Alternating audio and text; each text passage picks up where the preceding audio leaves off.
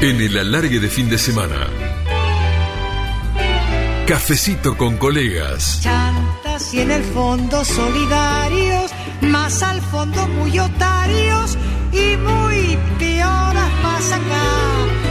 Vamos, aprendamos pronto el tomo de asumirnos como somos o no somos nunca más.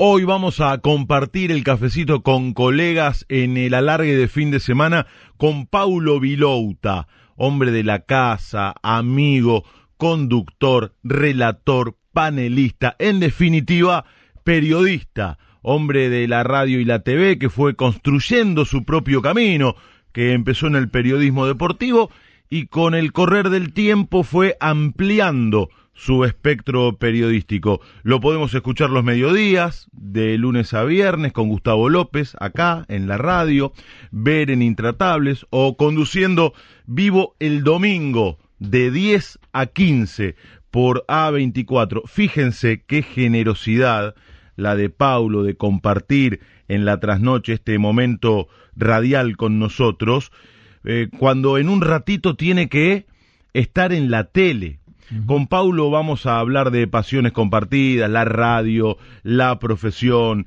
el fútbol y nos va a contar su historia. Bienvenido, buenas madrugadas, Paulo, ¿cómo estás? Hola, Leo, querido, ¿cómo anda, compañero? ¿Bien? ¿Cómo anda, mi amigo? Gracias eh, por la buena predisposición. Es temprano, porque los escucho a todos que dicen madrugada y yo digo, qué tarde debe ser, pero es tempranísimo, estamos muy bien, ¿eh? una noche muy linda además. Y bueno, sí, pero vos tempranito tenés que estar arriba. Sí, mañana a las 8 ahí nos despertamos, pero pero bien, viste que el domingo también tiene una particularidad, yo a veces cuando voy para, para el canal eh, está todo como muy calmo, eh, cambió mucho la rutina en estos últimos tiempos y ya hay un solazo pleno, si está lindo el día, así que lo, lo hacemos con, con gusto, más allá que el domingo siempre cuesta, pero nuestros domingos siempre fueron de, de trabajo, entonces estamos acostumbrados un poco a, a romper con, con, lo que es la tradición de la mayoría, ¿no? Paulo, ¿por qué periodista?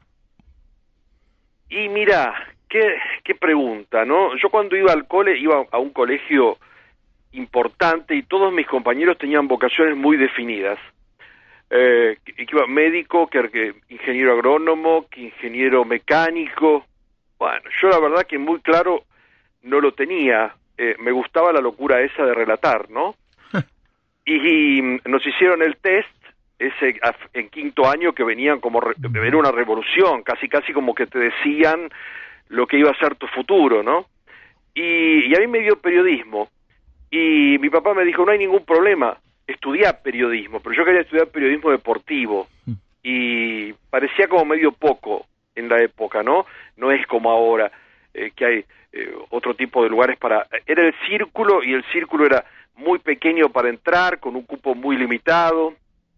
Entonces hice lo que hacía la mayoría de la gente en aquel tiempo, que era cuando no tengo una vocación, hago otra carrera tipo abogacía, que era la, la carrera de muchos, que uno se pone a leer y termina interpretando, entendiendo, eh, no era muy bueno con, con los números, entonces empecé a estudiar abogacía.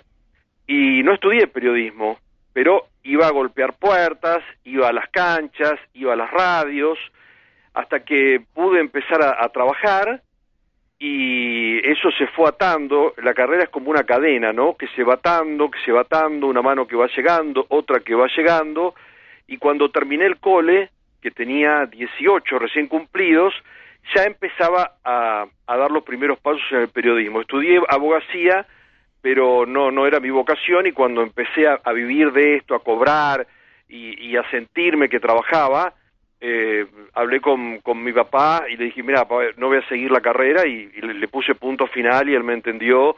Por supuesto que le hubiese encantado, porque creo que para todos los padres la carrera nuestra, Leo, es una carrera tal vez de incertidumbre, sí, ¿no? Sí y, y, es más seguro aquel que te dice voy a ser eh, ingeniero no sé cuánto. Tal vez no le va bien, o arquitecto, porque es un país muy difícil, pero la nuestra es una carrera de vocación, y, y yo creo que siempre la, la, tuve, ¿no? Esa inquietud por, por querer saber, por querer eh, leer, por querer indagar. Uno aprende casi todos los días alguna cosita, y es, es la vocación nuestra, ¿no? ¿Y hasta qué año llegaste en la carrera de Derecho? Y hice como, terminé tercero y ya Ah. estaba cursando cuarto, Ah, bastante. eh, le metía, lo que pasa es que cada vez tenía más cosas a nivel laboral, entonces era una buena excusa como para, y este año no rindo cuatro, rindo tres, y quedaba con la lengua afuera, y, y es una carrera que a mí me ayudó porque enriquecí el vocabulario, eh, amplié la cabeza, Claro. muchas cosas están vinculadas con, con, con el día a día en el derecho, pero no era mi vocación y en un momento es un esfuerzo porque tenés que leer tanto y que los códigos y que el artículo, yo me acostaba y prendía la luz porque no me acordaba algo y repasaba a las 3 de la mañana, ¿viste? Una cosa de locos, ¿no? No, no, no era la vocación, no era la vocación. claro. Recién dijiste como al pasar sobre tu inquietud por relatar. Sí, ¿Y, y cómo se despierta eso? ¿Cómo nace? Y yo cuando jugábamos en el cole, eh, que teníamos partido todos los recreos, eh, yo jugaba con lleva la pelota, ta, ta, ta, ta, ta, el jueguito ese, ¿no? Y después, ya cuando tenía movilidad propia, o sea que eh, eh, empezaba a, a- a moverme por mi cuenta, yo vivía en zona norte, entonces, qué sé yo, me encantaba tomarme un colectivo, ir a la puerta de la cancha de Tigre, ir a la puerta de la cancha de Platense, que la inauguraron para esos tiempos. Eh, y después ya con mis amigos empezar a ir a la cancha o con mi papá y los amigos de mi papá ir a la cancha todos los sábados a ver a Tigre, que ascendió en el 79. claro. Eh, y yo, a medida que veía el partido, tenía, viste como esa gente que, que, reza, que le pasa un rezo por la cabeza permanentemente, o que está concentrada, o que hoy hace afirmaciones.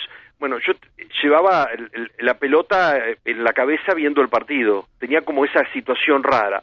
Y después me programaba, mira qué loco, no tenía 16, 17 años, entonces veía algunos partidos, iba a la cancha, y después venía a mi casa y los grababa y mm, tenía el ambiente, entonces lo subía cuando iba el, el grito de gol y, y todas esas cosas raras que habrás hecho vos también. ¿Y, y- y bajo el influjo de quién? ¿O se te despertó a vos la pasión, la vocación por relatar, por la profesión, sin la influencia de nadie? no, no tenía influencia. Mira, Eh, mi familia es una familia futbolera, pero como una familia que le gusta ver fútbol, o, o mi mamá y mi papá iban mucho a la cancha, mira. eh, pero no era que yo era inducido a, a algo, eh, pero lo, lo tenía como muy metido. Yo me acuerdo, eh, por ejemplo, que si estaba en casa tenía 15, 16 años y eh, a las dos y media empezaba el ascenso en Rivadavia o a la una los domingos el fútbol y yo ya iba a escuchar eso, ¿viste? Ah, mira. ya me gustaba todo eso y conocía, o por ejemplo, iba a la cancha, bueno, va a estar a Palmer, iba a la cancha y yo llevaba la radio, que antes te permitían entrar. Claro. Entonces, por ejemplo, en Ferro, me acuerdo que en la vieja tribuna visitante yo tenía la radio, iba cambiando el dial Qué bueno. porque sabía quiénes estaban. Entonces yo decía, ah, y en la cabina esa está Muñoz y Sabatarelli y cambiaba. Entonces en Radio Argentina estaba Gillo Arangio y yo decía, ah, ese debe ser Arangio. Imagínate que veía una hormiga Claro. de la distancia que estaba.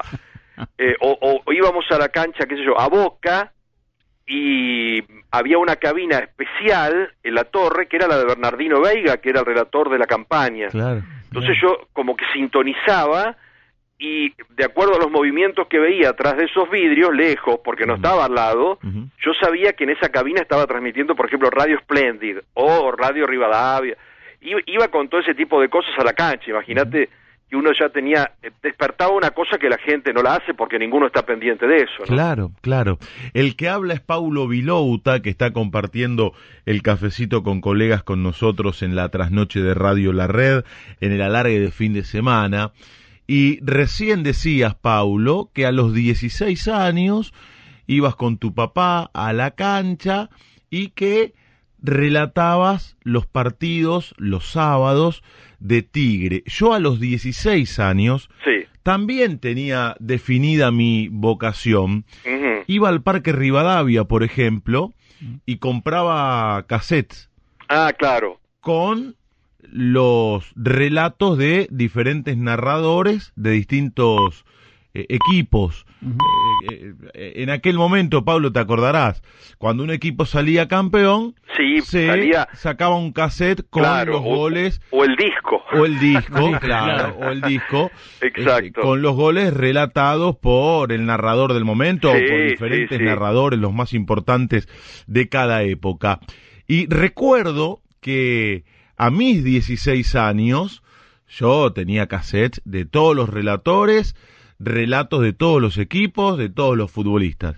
A los 16 años me fui al centro porque eh, en una oficina del centro una productora vendía los cassettes con los goles de la campaña de Boca relatados por Paulo Vilouta en Radio Splendid. Es decir, que Exacto. mientras Paulo Vilouta a los 16 años relataba los partidos de Tigre que iba a ver entre la gente y acompañado por el papá, yo a los 16 escuchaba esto. Escuchate, Paulo. A ver, a ver. R4, Radio Splendid de Buenos Aires, desde el Chaco, porque donde está Boca está Splendid. Aquí la pelota a la mitad de la cancha, la roba Boca, se viene la torre, la mete para Pico, Pico, correr, lo marca Di Marco, lo marca Freire, se mete Pico, el arquero que sale, le pega, le pega, le pega, le pega, ¡gol!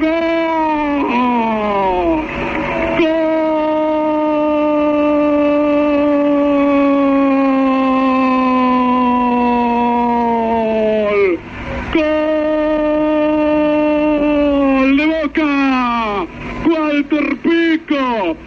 Dos minutos y pico, ¿quién iba a pensar que se iba a meter Walter? Que se iba a filtrar tal solito, que iba a esperar a Merlo que saliera y que iba a clavar el primer grito, la primera ovación, la fiesta grande en el Chaco que estalla en un sector del estadio con el gol de Walter Pico. ¿Qué está pasando? Un momento espectacular. El 7 de Boca acaba de marcar el primer gol de Boca a los tres minutos y medio del partido. Gana Boca de Chaco. Año 1989. Mirá, ¿Qué te mirá. pasa cuando escuchás este relato de hace más de 30 años? Y cuando me te parece, escuchás. me, me parece muy cercano, porque era todo un, como un sueño, ¿no? Trabajar. Y ya ahí es como que había dejado el primer paso, que fue de la mano de, de Carlos Parnizari, que me dio una oportunidad enorme de ponerme a trabajar en la radio y en el 86 llevarme a Polémica en el Fútbol, que era el único programa deportivo en canal de aire. Pero para, para, detenete ahí. ¿Cómo se da esa primera posibilidad? ¿Cómo se dio la primera posibilidad de laburo? Yo iba, mira, iba a la cancha de Tigre eh, y trabajaba con la gente de prensa como para tener el vínculo ese con los periodistas, ¿no? Ah, ya estabas metido ahí. Claro, ya me gustaba. Y eh, ese año Tigre hizo una muy buena campaña, entonces venían Bullrich y Carlos Parnizari a, a- todos los sábados a transmitir el partido. Eh, Jorge, eh, pobre, me prometía algo que no se podía porque Rivadavia era un emporio, entonces me decía, no, yo voy a hablar para ver si podés hacer algo, y, y- y yo iba a la radio y, y miraba los programas, pero era muy difícil eso. ¿viste? Y era como la, el- la radio de oro. Carlos en ese momento estaba en Splendid y hacía sábado y domingo. Entonces me acerqué a ellos y, y Carlos me dijo, ¿por qué no me venís a ver a la oficina? Pero no sé, una cosa de esas, viste, que se dan porque se dan, ¿no? Entonces yo fui y empecé a trabajar con Carlos, pero tenía una participación mínima que al final daba las estadísticas, viste, qué sé yo, este pateó 36 veces al arco, no sé, esas cosas que, que realmente aportaban muy poco, ¿no? Eso fue lo primero que hiciste en el periodismo. Eso fue lo primero que hice uno o dos sábados. Ajá.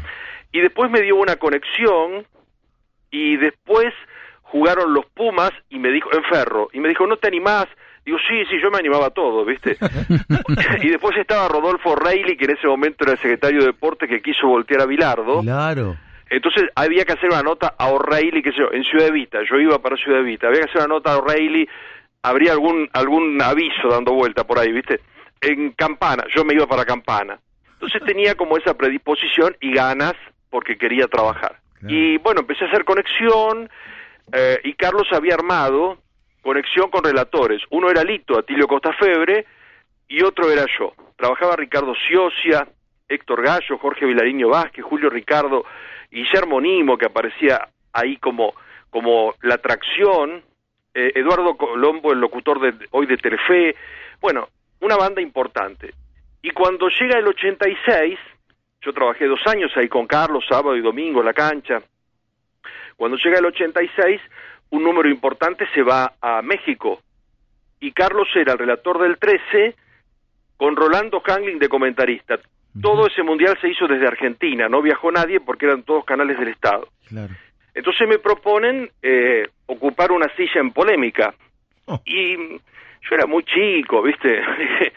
Como que, ¿qué iba a hacer yo ahí, no? Aparte con tipos muy destacados en el medio.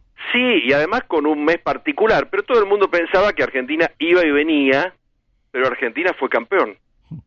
Y yo recuerdo que íbamos a ir solamente los domingos y que después éramos la previa y el post del partido que hacía el 13 con Parnizari de relator.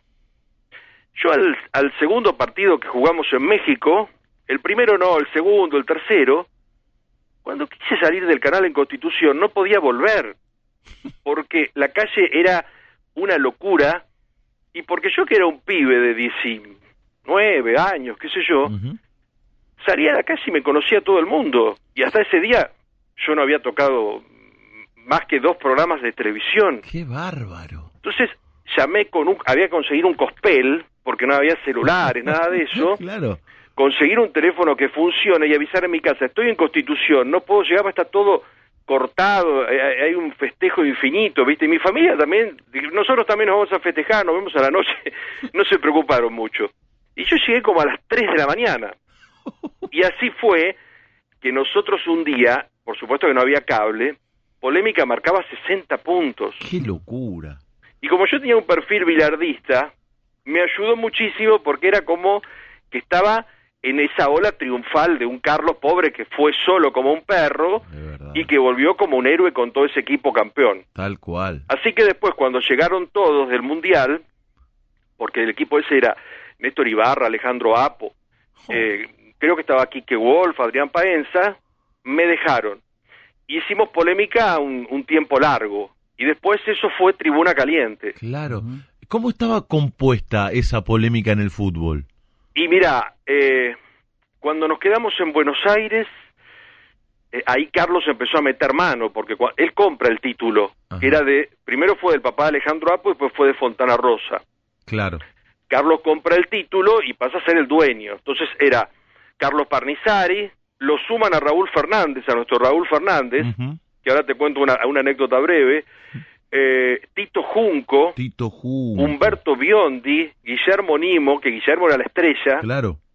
y después pasó mucha gente, pasó Luis Pedrotoni, pasó San Filippo, pasó bueno, Rafael Olivari, que. Rafael también era una carta muy importante, que en, en ese año también trabajó en el 2, eh, en Canal 2. Eh, y Raúl te cuento porque cuando fuimos a cobrar el mes de polémica del Mundial, nos daban un cheque, cruzábamos la 9 de julio y teníamos que ir a un banco, el banco de Boston. Y yo me encuentro con Raúl en la cola. Digo, Raúl, mire, me parece que hay un error porque me están pagando una cosa que... Y Raúl me dice, ¿qué te están pagando? Entonces le muestro el cheque. Dice, esto es todos los días que hicimos, porque habíamos hecho un arreglo por los cuatro domingos. Claro. Y después como hicimos previa y post, y nos habían pagado, yo decía, con esto me puedo pagar un año de facultad, con esto me puedo comprar, no sé, viste que uno tenía la cabeza estupidez en la cabeza, ¿no? Claro. Podía comprar tantos pares de zapatillas, pod- era porque nos habían pagado una fortuna.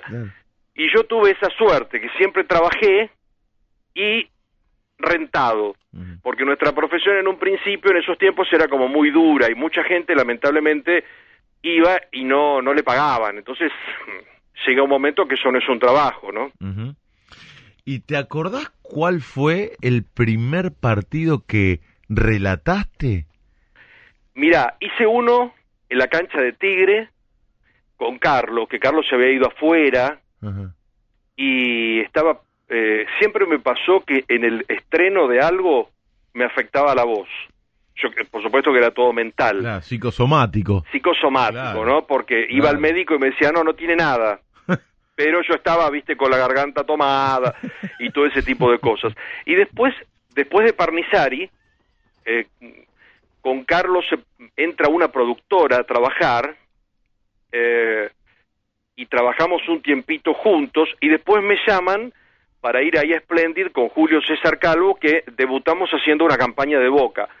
Tengo el recuerdo vago de la cancha de Huracán ahí, Ajá. que yo estaba mal de la garganta. y Rivadavia tenía a José María y había llegado eh, ya Víctor Hugo con mucha fuerza y Caldiero en Radio Mitre instalado con la campaña de Boca con mucha fuerza. Entonces la estrategia de Rivadavia fue compramos un fútbol en otra radio más chica, Splendid, Ah. lo manejaba Julio César Calvo, que era uno de los hombres de confianza de José María, y si Héctor hacía 25 puntos y Splendid hacía 3 o 2, le robaba un poquito a Splendid y le- lo beneficiaba a Muñoz. Esa fue la estrategia para que Rivadavia nos contrate para ir a Splendid a hacer la campaña de Boca. Mirá vos, mirá vos. Ahí vino el intríngulis y eh, llaman a un casting, a una prueba, y yo me presenté y Carlos Infante, el papá de Federico Infante, que fue director mío después en, en Fox, eh, me elige. Y yo voy a una reunión y estaba Muñoz, Infante, Julio César Calvo. Yo cuando llegué ahí y salí después del edificio de Arenales de Rivadavia, me parecía que estaba en el cielo, no podía creer eso, ¿viste? Claro. No lo podía creer. Y nos fuimos con un grupo, eh, también que eran de Rivadavia, Hernán Didoda, Juan Carlos Sacer, Raúl Fernández, que era de Splendid, se quedó en el proyecto, y empezamos a ir con, con Boca a todos lados, por eso ahí estábamos en Chaco, Mm. y con Julio César, que eh, realmente fue un, un personaje importante también en, en mi carrera, ¿no? ¿Relataste con cuántos comentaristas aproximadamente? Y mira, te cuento, em, con Julio César Calvo, Jo, palabra mayor, aparte, qué comentarista que era. por además, favor. Julio, Un un- lenguaje. un lenguaje, eh, un, un tipo, viste, muy... culto, muy culto. Yo era muy pibe, yo ahora, ahora lo veo, yo me sentía un par, pero yo no era un par, podía ser el hijo, viste, Claro, tranquilamente. Claro. Trabajé con Julio, trabajé con Apo, trabajé con Julio Ricardo, vos. de comentaristas, con Sí, Tito. Junco, Jo, con Ernesto Cherkis Vialo, que en nuestra radio hicimos un año juntos, em, con Ricardo Ciosia, bueno, Apo te lo nombré, ¿El nene Pano te comentó alguna vez? no, Juan José no, Ah, no, eh, en algún equipo di vuelta con él, ajá. pero siempre tuvo como una conexión destacada Juan José. Ah, ah. Con Olivari también hice, con Ricardo Ciosia, en la tele hice con, bueno, hice con muchos ahí, con Horacio De Boni, con Germán Pavlovsky, con Martín Lieberman, con Fernando Pacini. En la radio, bueno, nosotros acá con, eh, con Hugo Balazone, con Ariel Senosiaín, Claro. eh, bueno, con Daniel Baret, he comentado con, he, he tenido al lado un montón, un montón, un montón. La verdad que, que muchísimos, y todos diferentes, y viajé mucho también con ellos, con Apo trabajamos un año juntos, eh, con Julio viajamos mucho, no, y bueno, el Tano Facini, no me puedo olvidar del Tano, mil qué- partidos, Aldo no. Proyecto, Qué nombre. Sí, antes era muy... Mira, a mí me preguntan qué diferencia hay antes y ahora. Hoy el, el chico que se recibe en nuestra profesión se la rebusca más, porque hoy tenés redes, hoy, hoy vos tenés tu, tu canal de YouTube, eh, hoy te arreglás de otra forma. En aquellos tiempos no había ni siquiera tantas FM, FM que hicieran campañas. Y además era una primera división, vos decías, un domingo era Muñoz Víctor Hugo, y atrás de ellos Juan Carlos Morales y Osvaldo Hueve. O sea, vos decías, el día que me toque hacer algo a mí va a ser porque se cae el mundo, porque era muy, muy, muy difícil, muy, muy difícil. Y después había otras dos radios, que eran Parnizari y Gillo Arangio. Carlos siempre llamaba los martes a Rivadavia y preguntaba, che, ¿qué hace Muñoz? Entonces decían, bueno, el domingo Muñoz transmite Boca eh, Racing. Entonces Carlos hacía Independiente River Ah, mira. buscaban siempre la vueltita Ah. para tener un, un poco más de, de gente y una cuestión comercial Mm. más fuerte también, ¿no? Y, y más allá de Muñoz y de Víctor Hugo, que están entre los tres más grandes de todos los tiempos, hablo de relatores, los demás también eran grandísimos relatores. Sí, sí, los demás eran grandísimos relatores. Vos sabés que cuando pasó por este cafecito con colegas Víctor Hugo Morales, él me contó que cuando llega de Uruguay, eh, unos días antes de su debut, que fue el debut oficial de Maradona en Boca. Claro, 81, en la Claro, cancha de Boca. Febrero del 81, Boca le gana a Talleres. Sí, Eh, pocos días antes juegan un partido amistoso, Boca y Argentinos, que se jugó para celebrar el traspaso de Diego de Argentinos a Boca.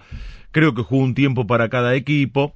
Y ese partido lo relató para Radio Rivadavia Muñoz. Víctor. Hugo no, pero ya estaba en la Argentina. claro. Y entonces me contó Víctor Hugo que comenzó a caminar por las calles del centro de la ciudad y ante cada persona que estaba escuchando el partido, él se acercaba para saber qué radio estaba escuchando. Claro, claro, Y claro. se dio cuenta que todos, todos lo escuchaban a Muñoz. No, era, era Y- y me 9 a decía- 1. Y, y me decía Víctor Hugo esa noche acá en Radio La Red, Claro. la verdad que en un momento pensé en volverme para Uruguay. ¿Para qué crucé, no? Claro. ¿Para qué crucé? Me dije, ¿qué estoy haciendo acá? Es imposible pelearle la audiencia a este hombre. No, era, Bueno, era tremendo. Era un Así 9 a es. 1 y después, por supuesto, eh, empezó a equilibrarse y después Víctor Hugo le termina ganando, pero también había una diferencia de edades, una diferencia de estilos. Cuando llega Víctor Hugo y empiezan a tutearse entre los compañeros,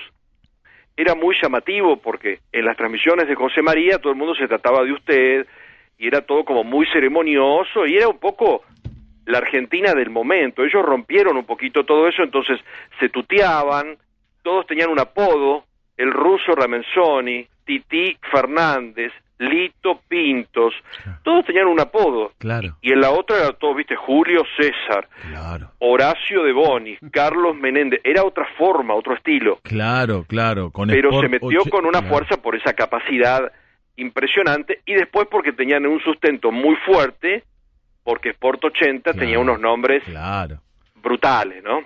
Y vos dijiste, Néstor Ibarra, Fernando Niembro, Fernando Adrián Niembro, Paenza, claro. el señor Bonadeo, Diego, Diego Bonadeo, Juan Ernesto José Lujambio. Uh, el negro Eguía, sí, sí. y eran, eran muy fuertes, eran muy fuertes.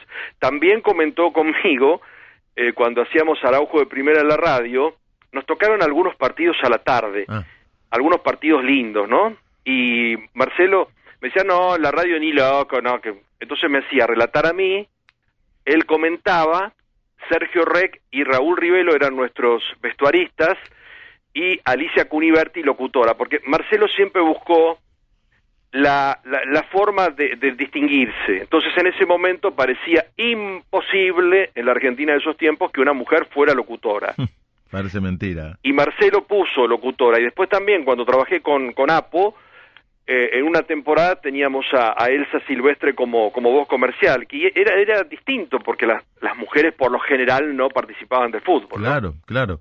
La mujer de, de Alejandro Apo durante mucho tiempo. Eh, estuvo un tiempo trabajando con nosotros también el cita sí sí sí una un encanto Eh, París tiene la Torre Eiffel.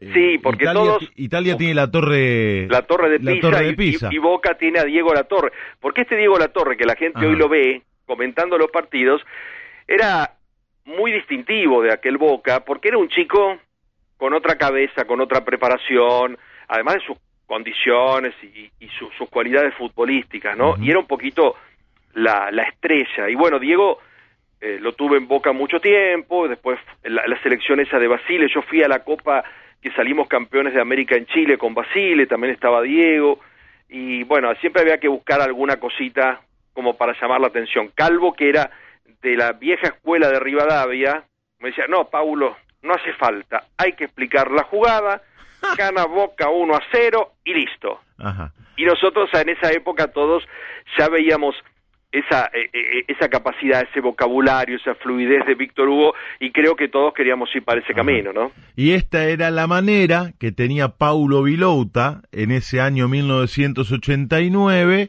a la hora de relatar de encontrar algo diferente. La vuelve a recuperar porque se metía Cochufo, que toca hacia adelante, que va tocando para Graciani, Graciani para el Bocha, gol de Boca, se va el Bocha, la pierde, le pega por gol.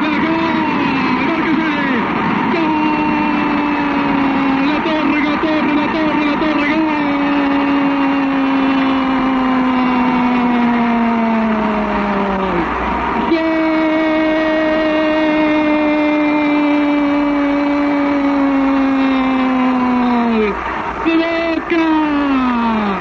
Gol de Boca.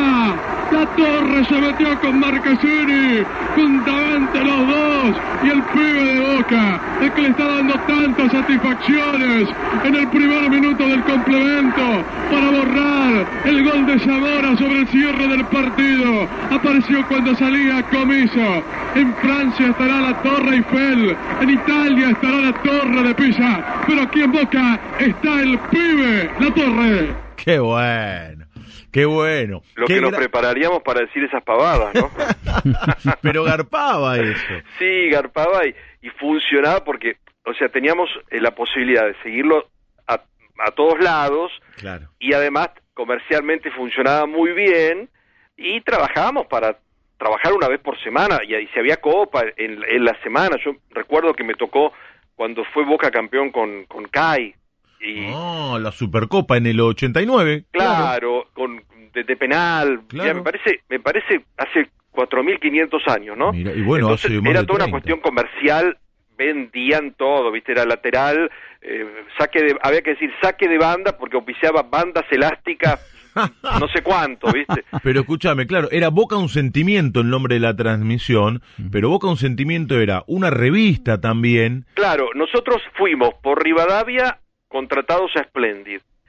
Después en un momento se rompe eso porque Rivadavia no le garpaba los espacios a Splendid, Uf. entonces el director de la radio, que recuerdo se llamaba Carlos Mirson, nos cita y nos dice, se va a romper el vínculo, nosotros dijimos, sonamos, pero lo vamos a absorber nosotros. Entonces, Julio César Calvo se reúne con Carlos Peralta, que hacía la revista esa muy exitosa, Boca un sentimiento, ¿no? Boca un sentimiento Claro, claro. y se hace como una asociación comercial, entonces nos meten ahí en el, en el medio y pasamos a ser como otra empresita. Qué bueno. Me haces acordar cosas que yo ya, viste, las tengo como archivadísimas, pero que forman parte de, de nuestra historia, de nuestra vida, y además yo hoy lo veo desde lejos, ahora yo pronto cumplo 55 años, y digo, qué soñador y qué batallador, En serio. porque Ujú. hoy los chicos de hoy son más resolutivos, no sé si, si tienen la paciencia que tuvimos nosotros para construir la, la profesión, más allá que teníamos la posibilidad, yo, yo vivía muy bien y tenía, tenía un- uno- unos padres muy presentes y no me faltaba, pero yo desde que empecé a laburar, empecé a cobrar y recuerdo que era hiper batallador y tenía un montón de, de amigos de aquellos tiempos que estaban, viste como ahora le decimos al futbolista, y a los 18 el sábado no salís. Mm. Y bueno, nosotros también. Yo el sábado a las 10 de la noche estaba probando la garganta a ver si el domingo iba a, tra- a estar bien, ¿no? Claro, claro. Y después llegó una época que laburábamos como animales, porque yo, bueno, yo ya, ya era más grande, Claro. hacíamos tribuna caliente al mediodía, después me iba a la cancha, y si no hacía un relato, hacía una conexión o algo así, o siempre un partido tenía, ahí había público visitante, entonces como salía el visitante primero, podíamos salir a todo trapo, hacíamos otra tribuna a las 19 y Mm. hacíamos la tercera a la medianoche. Mm. Yo no sé cómo hacía, porque hoy si me decís, hacemos tres programas y un programa de radio, Mm. no me da el cuero. Pero estaba en esa época como muy batallador y se ve que con mucha mucha energía para poder hacer eso, ¿no? Le mandamos un abrazo a Pablo Navarro que nos está escuchando, Pablo. Sí, Pablito. Bueno, después con locutores también. Qué importante el tema de los locutores, porque son los compañeros Claro. que te siguen, ideales. Eh, trabajé, bueno, Pablo, que, que es un número uno, los nuestros, Cristian Baglietto, Carlos Casal. Claro. Trabajé con Héctor Acción. El día que entré a la cabina y estaba Héctor, voz de Telefe, es- era una cosa como, mirá quién está acá. Claro. Lo lleva Ernesto Cherquis Vialo cuando hacemos un año juntos en, en Radio La Red. Y después estuvo con Mariano Clos, de, de locutor en nuestra radio, fue locutor de Mariano, y muchas veces me tocó a mí con, con Héctor, ya ahí teníamos mucha confianza. Mirá, Y después vos. trabajé con otros tipos de, de- de locutores que, que eran eh, más locutor de aviso chico, porque cuando yo fui a Splendid eh, teníamos que meter carpetas de Claro. Eh, 90 aviso por... el mercadito de la esquina, el kiosco de la otra cuadra, Sí, y la además, como te decía, todo comercializado, entonces yo decía, la pelota se va al córner. Decía, no, al córner no, tiro de esquina, porque decía, en la esquina de Juncal y, qué sé yo, Cerrito, Claro. eh, pizzería Carlito. Entonces era todo, todo vendido, ¿viste? Claro. En, la, en la época esa, ¿viste? Que alguien auspiciaba en casi todas las radios una empresa de acrílicos. Entonces era acrílico amarillo en vez de tarjeta amarilla, ¿viste? Claro, claro. Eh, el cariño que le tiene la gente a Paulo Vilouta, que está charlando con nosotros, se ve reflejado en tantos y tantos mensajes en las redes sociales. Bueno, yo se los agradezco, porque la verdad yo tengo una muy buena calle. Eh, como, como periodista deportivo, siempre me pasó lo que le pasa a todo el mundo. Mm. Voy a Racing y soy de Independiente. Voy a Independiente y soy de Racing. Voy a Boca y soy gallina. Vivo acá cerca de la cancha de River, pero soy bostero. Después, cuando empecé a batallar en la vida política del país, ahí te empiezan a poner loco, ¿viste? Porque no, a vos te paga masa, Oh. no, porque a vos te paga no sé quién, y ahora como estuviste a favor de la cuarentena, seguro que los K te pusieron no sé qué cosa. Y digo, qué imaginación, Qué locura. pero tengo buena calle, yo Qué la verdad no me puedo Te quejar, quiere, te quiere la gente. tengo, tengo buena onda, y, y más allá de, de que siempre fui, ahora estoy más grande y estoy más sereno, Mm. pero cuando era más chico, en ese ambiente donde me tuve que criar, polémica a los 18, Claro. y después cuando entramos a, tri- a, la, a la primera tribuna, entra Helio Rossi y yo. Y esa tribuna tenía a Ernesto Cherquis Vialo, Uf, a Horacio García Blanco, a Roberto Ayala, eh, todos personajes que si yo no, próceres. claro, si yo no tenía un perfil de discusión, no entraba. Claro. Cuando hacemos con Diego Bonadeo, Carlos Juvenal y Diego Birz eh, fútbol prohibido, yo dije, ¿para qué firmé con estos locos? Porque Diego me desgastaba el cerebro. ¿viste? Eso que fue en Canal 2. No, eso ¿No? fue en un cable. Ah, en un cable. Me llaman a mí, una, viste, vamos a hacer un, un- programa a las 12 de la noche. Ajá. Bueno, tranquilo, me dijeron, perfecto. Diego es muy menotista, yo tenía un perfil bilardista fuerte. Diego era un extremista. Tremendo, tremendo. Además decía, vos que dijiste que no sé quién es un delincuente. Yo jamás dije eso, ¿viste? Te ponía palabras que... No, un pero, ultra, pero divino, ultra, divino. sí. Y estaba Carlos Juvenal, que Carlos era muy sereno. Mm. Bueno, ese programa, que era un programa que lo único que buscaba era que tuviéramos un espacio, cobráramos un sueldo y recaudara, fue un programa que tuvo mucha trascendencia. Mm. Mm. Y yo trabajaba en torneos. Y torneos me lo dejó hacer, pero como algo muy, viste, marginal. Como eso creció, y Diego me ponía loco porque me criticaba todos los domingos a Marcelo Araujo, a Fernando. Yo digo, no me vuelvas loco, porque yo los tengo que defender, porque son mis compañeros y además los quiero, no los nombres más, ¿viste? Entonces, torneos, me llama y me dice, mira, Paulo, vamos a empezar los lunes un programa en el 7 eh, y vas a tener que decidir qué haces. Bueno, yo le expliqué a Diego Viz, digo, Diego, yo, mi vida económica, nueve pesos son de torneos, uno es de esto, obviamente que yo me tengo que quedar en torneos, además torneos era, torneos y competencias era todo. Claro. Y empezamos en el 7 con Titi Fernández, Sergio Rec, Elio Rossi y Guillermo Marconi. Y tenemos la suerte que al segundo programa nos viene Diego. Y con Diego marcamos, como si ahora decís, qué sé yo, cinco puntos en el 7, que era una gloria los lunes a las 10 de la noche. Vos mirá el atraso que teníamos en esa época. El lunes pasábamos el mejor partido del domingo. Hoy la gente el lunes ya vio el partido del viernes, del sábado, del domingo, del lunes. Claro, claro. Era otra vida, vos Sí, esperabas sí. el martes el gráfico. Exacto, exacto. ¿Viste? Era otra vida. Estábamos charlando con Paulo Vilouta. Entre tantos mensajes, voy a leer el del colega Juan Martínez Doda, amigo del diario Clarín, que dice, una vez mi coterráneo y amigo, Fernando Pacini, me llevó a la cabina del Tomás Ducó y Paulo relataba. Allí vi por primera vez cómo se preparan los relatores, con los nombres de los jugadores y las posiciones en la cancha. Y a propósito de este mensaje, Paulo, Walter Saavedra dice, los relatores leemos en voz alta lo que los jugadores escriben con los pies. Bueno, Walter un capo. Bueno, Tuve Víctor Hugo... de compartir algún lindo viaje con Walter también. Que- e- es una pena que Walter no esté, no esté trabajando en algún medio fuerte. Una enorme injusticia. Sí. Víctor Hugo dice, el relato de fútbol es un arte menor. ¿Qué es para Paulo Vilouta el relato de fútbol, la narración de fútbol? El relato de fútbol es algo que nace y no sabe por qué nace. Porque a mí muchas veces en las escuelas de periodismo me dijeron, Paulo, hay un, vamos a armar una carrera, relator deportivo, que yo digo, chicos, no se puede enseñar. es como si yo te digo, te voy a enseñar a pintar un cuadro. No se puede enseñar para vos. No se puede. A, a relatar un partido. De es algo que está metido en algunos personajes y lo saben hacer. Es como si yo te digo, te enseño a pintar un cuadro. No te voy a poder, yo te voy a poder enseñar que vos pintes y yo dibujo y vos pintás. Mm.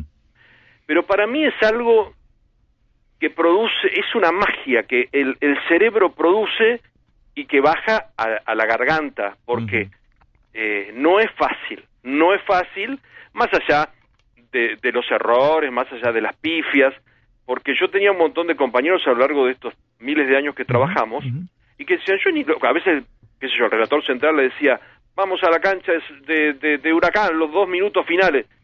Y, y para un tipo que no es relator, contar dos minutos le costaba, pero un Perú, y se sentía como... Lo sufría. Yo creo que es una, una magia que tiene un... Es, es un... Si decimos un don, tal vez nos ponemos en un lugar demasiado destacado, pero yo creo mucho en el don. El don del tipo que hoy te cura del coronavirus, el médico. El don de un tipo que viene acá y sabe cómo arreglarme una persiana, que yo no lo sé hacer.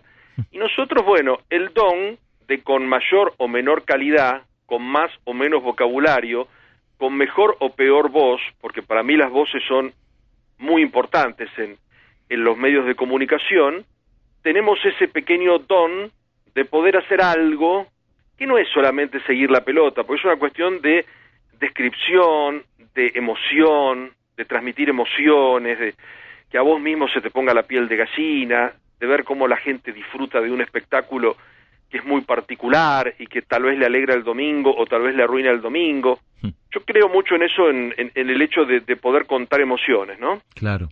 ¿Y cómo te preparás para relatar un partido? Si es que te preparás. Mira, cuando era ahí chico, era todo un ritual, porque siempre estaba con la- mal de la garganta, el día previo estaba todo el día con eso, ¿no? Qué locura eso, ¿eh? Qué locura, es, muy de nosotros, los relatores, eso. es toda la cabeza. Sí, claro. es la cabeza.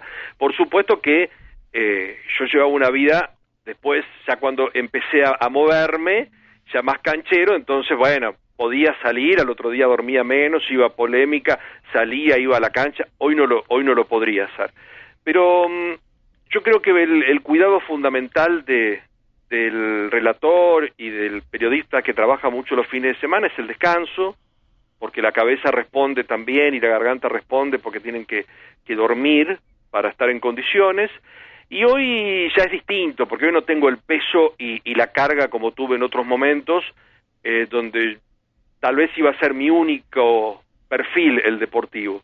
Entonces yo hoy voy tranquilo, lo, lo disfruto, eh, me gusta, me siento cómodo de la garganta porque yo hace unos cuantos años, por una cuestión de, un problema en el oído derecho que perdí mucho, eh, tuve que dejar de usar el auricular, entonces creí que ahí ya era el punto final, que no iba a poder nunca más porque el auricular para mí era la vida y el romperme los oídos era la vida, entonces disfruto el, el poder hacerlo y quedar entero y, y encontrarme con un montón de compañeros y, y, y personajes que convivo desde hace mil años. Y a mí el, el fútbol siempre me siguió gustando, más allá que hago hoy otras cosas. Yo veo partidos, yo eh, leo cosas deportivas y hablo con dirigentes y tengo un muy buen vínculo también con mucho exjugador, porque trabajé mucho tiempo Claro. en la última palabra con Fernando. Claro. Entonces ahí me hice de compañeros que, que formaron parte de una confianza y que son hoy los exjugadores más cercanos que tenemos a estos tiempos, ¿no? Estamos eh, charlando con Paulo Vilouta y es interesante el recorrido y cómo nos vas contando distintos momentos de tu historia y cómo uno va viviendo cada uno de esos momentos.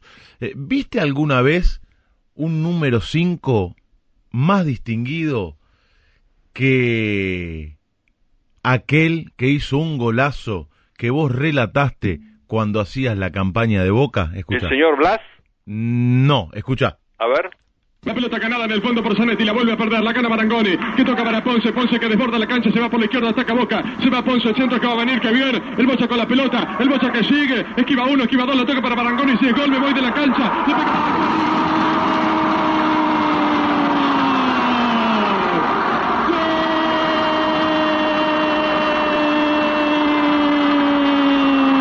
¡Gol! ¡Golazo de Boca!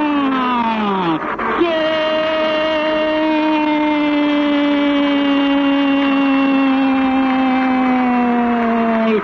¡De Boca! Una aparición notable del Bocha Ponce dentro del área. El talento del Bocha, esquivando hombres como postes. Y Claudio Barangoni, con la jerarquía de un crack, apareció clavando la pelota en el fondo. No me puedo ir de la cancha porque Splendid me paga un sueldo, pero es para cerrar el estadio. Un gol notable de Claudio, clavando ante la salida desesperada de Pedro Catalano. A los dos minutos, el estadio ruge, el estadio explota, el estadio estalla y convierte el cielo en los colores de Boca, azul y amarilla en la tarde. Boca 2, Deportivo Español 0, un golazo de Claudio Marangoni. Distinguido el relator y distinguido el número 5, Qué Claudio jugadores, Marangoni. Ponce, eh, Oh. Maranga. Eh, Maranga cuando fue a Boca fue toda una, una revolución. Claro. Y yo hoy me escucho y digo, ay Dios, cuántos lugares comunes, ¿no? Porque cuando me agarran los pibes que me preguntan cosas, yo digo, hay que tratar de ser lo más auténtico posible, hay que tratar de formar un estilo. Y cuando uno empieza, manotea cosas por todos lados y cree que a- poniendo ese tipo de cosas se fortalece, ¿no?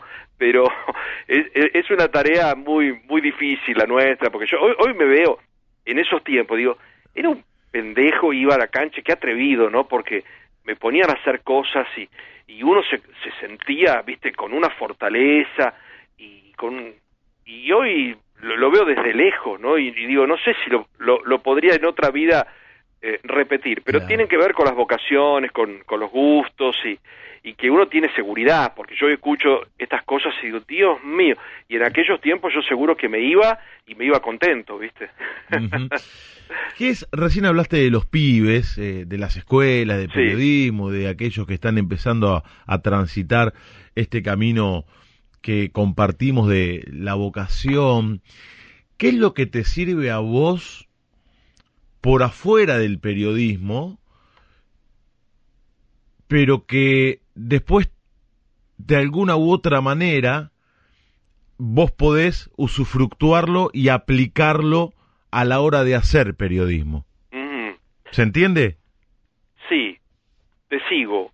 Eh, yo no soy de dar mucho consejo, Ajá. pero cada uno tiene un manual o un formato. Mm. Y yo me crié en un ambiente donde siempre tuve mucha opinión, donde en algún momento tuve problemas con algunos personajes duros, enfrentamientos mediáticos, pero que eran complicados, con personajes como Luis Barrio Nuevo en Chacarita, Uh, como Daniel Lalina en Racing. Yo salí de algunas canchas en situaciones muy complejas, tuve problemas con barras bravas, siempre por opinar, siempre por opinar. Hoy que estoy más grande y que veo a muchos que empiezan a crecer o a, o a fortalecerse, noto que hay que capitalizar un poco todo, porque yo hoy que siento con, con mi edad y, y transitando el, el periodismo general, que habré sido duro, que habré opinado, pero que habré sido educado, claro. porque tengo la suerte que a mí todo el mundo me atiende el teléfono, aún en circunstancias donde hay gente que por ahí en algún momento se sintió molesta, herida conmigo por alguna cosa que yo dije, o que fui muy duro, o, o que estuve desubicado. Y a veces yo lo que pienso y lo traslado de la vida nuestra, que creo que está asociada a nuestra profesión, que uno tiene que tener argumentos, que uno tiene que, descalificar, y que uno cuando va duro tiene que ir con cosas sólidas Mm. porque Mm. si no, no se permite ni siquiera ir a, a- a una reconciliación con alguien. Yo, por ejemplo, con Jorge Ameal, el presidente de Boca, tengo una relación extraordinaria, pero fui durísimo con Jorge cuando él manejó a Boca hace muchos años Claro. atrás. Y Jorge un día tuvo la amabilidad, yo estaba en la radio y llegan y me dice, te están esperando, te viene a ver el presidente de Boca. Uh, Y Jorge abrió un baúl y me trajo libros con los balances y me dio una explicación que yo me daba vergüenza porque mira este hombre tan educado, tan atento, me viene a darme una explicación. O en su momento el señor Sabino, que era el presidente de San Lorenzo, Claro. me vino a ver para conocerme y contarme cosas que yo tal vez desconocía y, y que justificaban tal vez algunas cosas que él, que él había hecho.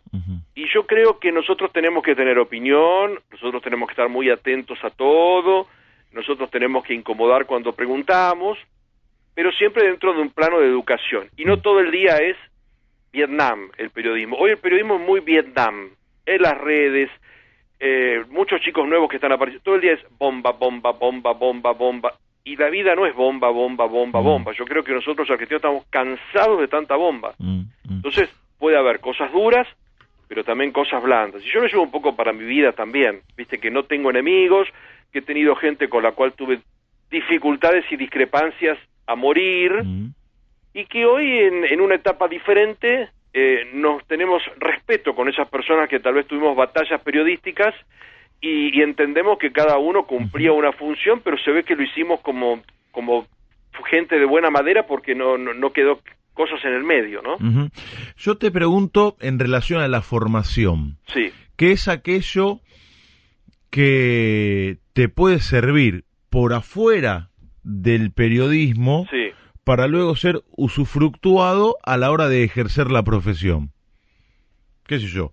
La lectura, Sí, ir al bueno, teatro, mira, no vos sé. sos un claro ejemplo, vos Mm. sos un claro ejemplo que rompes el molde de un periodismo deportivo que en algún momento en la Argentina era muy chato. ¿Por qué? Porque solamente era hablar de fútbol y el gráfico. Y yo recuerdo, por ejemplo, cuando trabajé con Cherkis, que Ernesto le decía a los chicos, chicos, ¿qué vieron en el cine? ¿Qué leyeron? Mira, porque hablaban todo el día nada más, eran todas discusiones, pero además discusiones muy, muy futboleras, y Ernesto decía, no tienen vocabulario, se ponen nerviosos, no saben eh, armar una oración, no saben conjugar un verbo.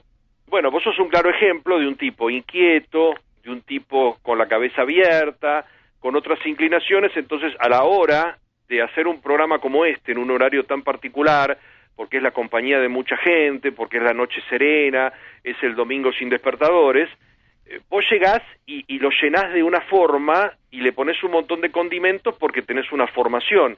Y esa formación no es solo, yo tuve la suerte de ir al colegio, de ir a la universidad, de, eh, de- de- tener todo a mi alcance, pero eso también es la, inquietud, el hecho de, de leer. Yo cuando era chico eh, leía el diario y arrancaba en la página 1. No iba al deportes, horóscopo, espectáculo y lo otro para, para hacer un bollito, para prender un fuego de asado. Entonces me fui metiendo en temas que hice información general, eh, en, en política, en información internacional, y yo hoy aconsejo un poco eso. Cuando me viene algún padre que me pregunta, mi hijo quiere ser periodista deportivo, le digo, que sea periodista, claro. porque después va a poder ser o deportivo, o va a poder trabajar en un diario económico, o va a poder trabajar en una redacción y puede cumplir distintos roles. Y yo creo que la formación es casi todo, Mm. es casi todo. Yo hoy me arrepiento de ya más de grande que por ahí iba al colegio y me hacía medio el tarado en alguna materia o cuando fui a la universidad eh, buscaba los apuntes más ratas para no leer un libro de un autor extraordinario jurídico, de algún jurista para ganar tiempo. Y yo digo, che, pero tendría que haber leído porque tengo dudas y esto porque lo, lo aprendí mal. Pero bueno, son arrepentimientos que uno tiene. Y después nosotros, Leo, hoy tenemos un montón de cosas al alcance de la mano. Nosotros no teníamos un, una compu, un iPad Claro. para apretar un botón Claro. y, y salir eh, del paso, quién es esta persona, quién es aquella, eh, el reportaje que no sé quién le hizo. Lo que nosotros teníamos eran papeles, papelitos, cables, no teníamos teléfonos celulares. Ujú. Hoy tenés todo, hoy tenés todo. Pero bueno, vos sos un claro ejemplo que cuando uno está poniendo, viste, regando la, la plantita, la plantita crece y después tiene más chances, porque si no te quedas acotado tal vez a una tarea. Y cuando tenés la cabeza con más conocimiento y con más inquietudes, podés hacer distintas cosas. Y esas distintas cosas no solo alimentan la vocación, sino que alimentan la vida económica de, de las personas, porque todos también tenemos que vivir de una profesión. Recién hiciste referencia a enfrentamientos difíciles Sí, con personajes Duros. complicados, Luis Barrio Nuevo, Daniel Lalín, Chacarita, Racing, y que eso derivó en situaciones complicadas. ¿Cuándo fue la vez que te la viste más fulera? y mira, me la vi fea, eh, Canal 11 estaba en Pavón y Claro. me una, una- un domingo con algo de Chacarita, Helio Rossi y yo no podíamos salir Uh, y se había armado durísimo. Y nos estaba Luis, con quien hoy tengo una, una relación, y con su señora, con Graciela Camaño, me, me whatsappeo, y, y estaba el señor Capriotti, que me odiaba, y hoy también somos amigos de Twitter. Entonces, era una relación tremenda. Y muere la mamá de una compañera mía del cole, y tenemos que ir a, a San Martín. Y yo ando por el barrio y yo estaba como perdido. Entonces pregunto, y estaban unos chicos barriendo en la calle, y me, me identifican. Bueno, cuando nosotros fuimos a la sala donde estaba la mamá de esta chica que lamentablemente había muerto, yo me tuve que ir porque se armó un escándalo con la barra brava.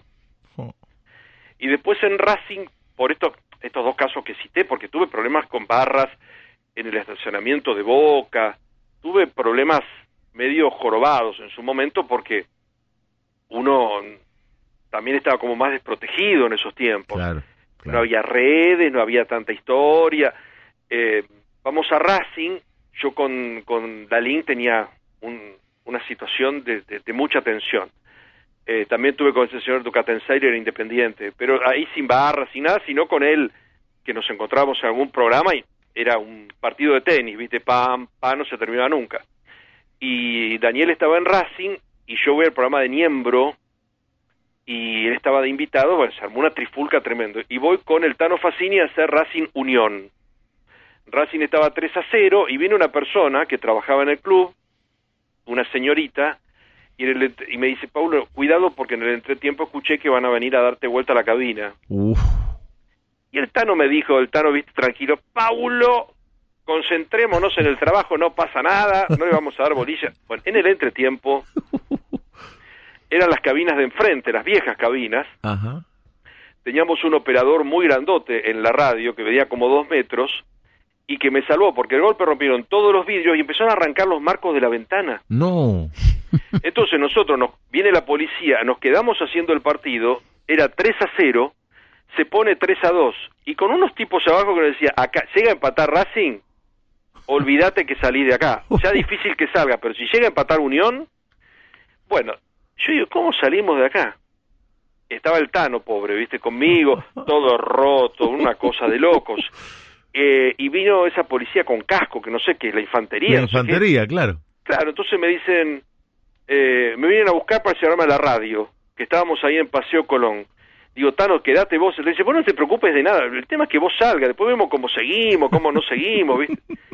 Y me llevaron entre ocho Uh, y me dijeron, y digo, ¿qué hago yo? Porque yo nunca me había pasado una cosa tan... Dice, vos ni te preocupes, yo no ponía ni los pies en el piso, me llevaban como, como arrastrado, ¿viste?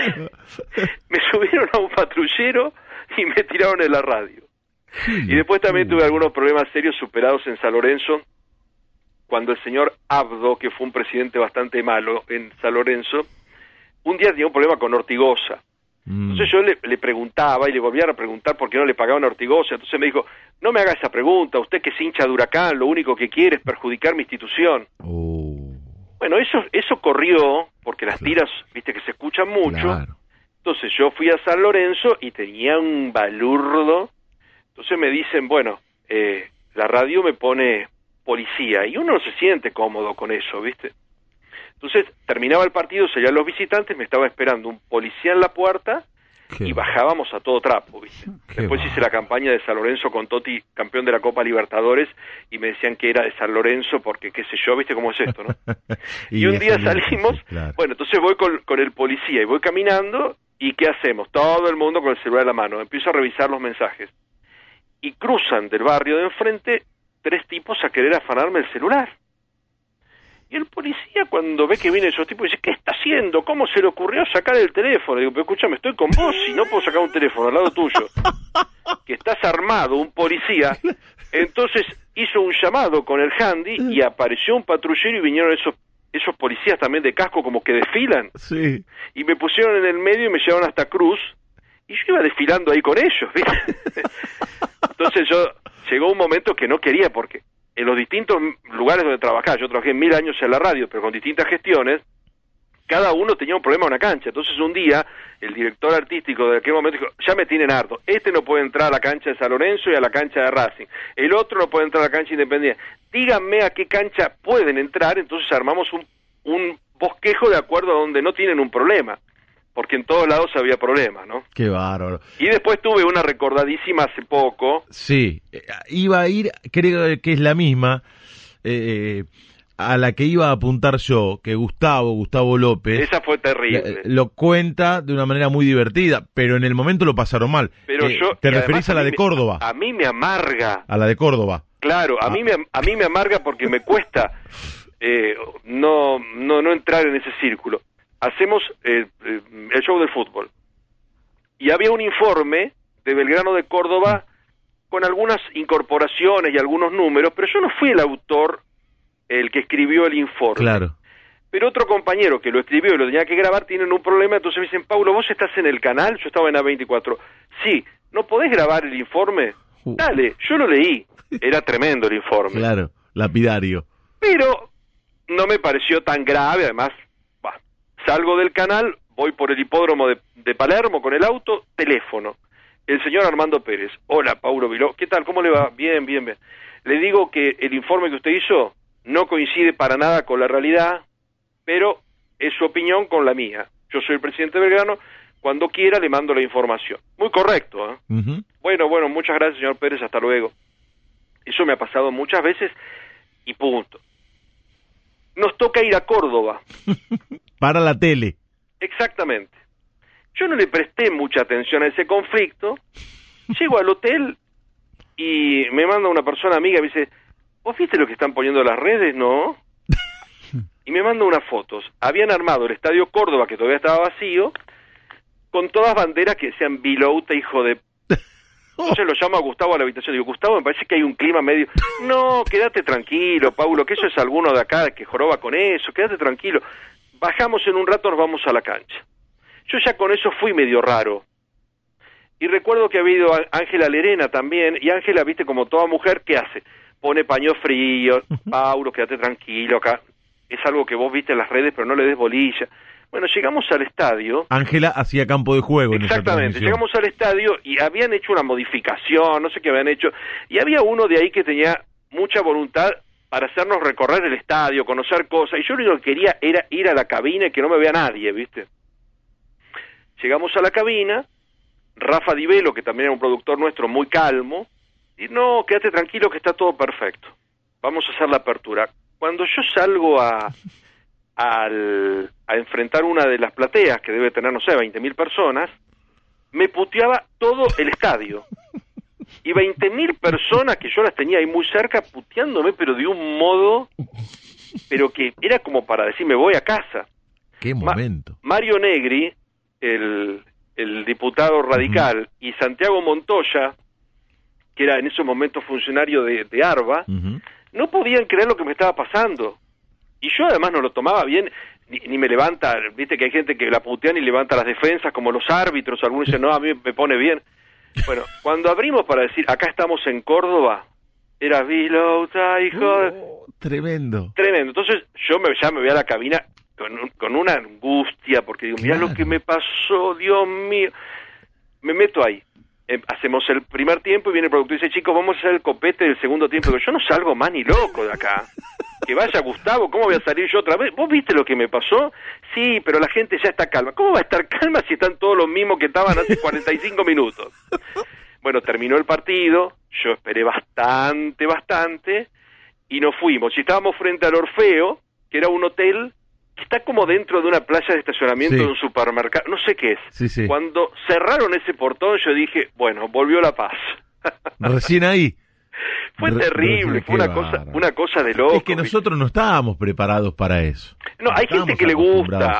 a. A mí no, a mí no me gusta, a mí no me gusta. Y después cuando hicimos e- es- esos meses, ya el primer partido que fuimos a la cancha independiente, unas señoras vinieron. Yo te digo, tengo buena calle, Mm, pero como yo fui crítico de fútbol para todos Claro. y después hicimos unos partidos que eran fútbol para todos, pero que a nosotros nos pagaba América, no nos Claro. pagaba la televisión pública ni el Estado.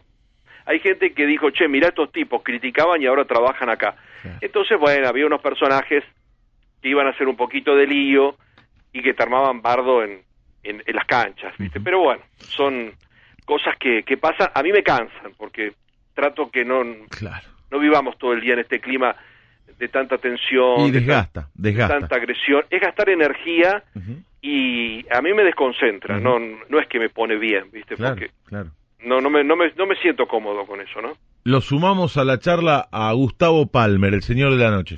Pablo, un gusto, Hola, Gustavo, ¿cómo anda, amigo? un gusto hablar contigo y Igualmente para mí. par- participar de esta nota. Igualmente para mí. Si Hace te- poquito te nombré porque me contaban eh, de, de cómo el club surgió otra vez Ujú.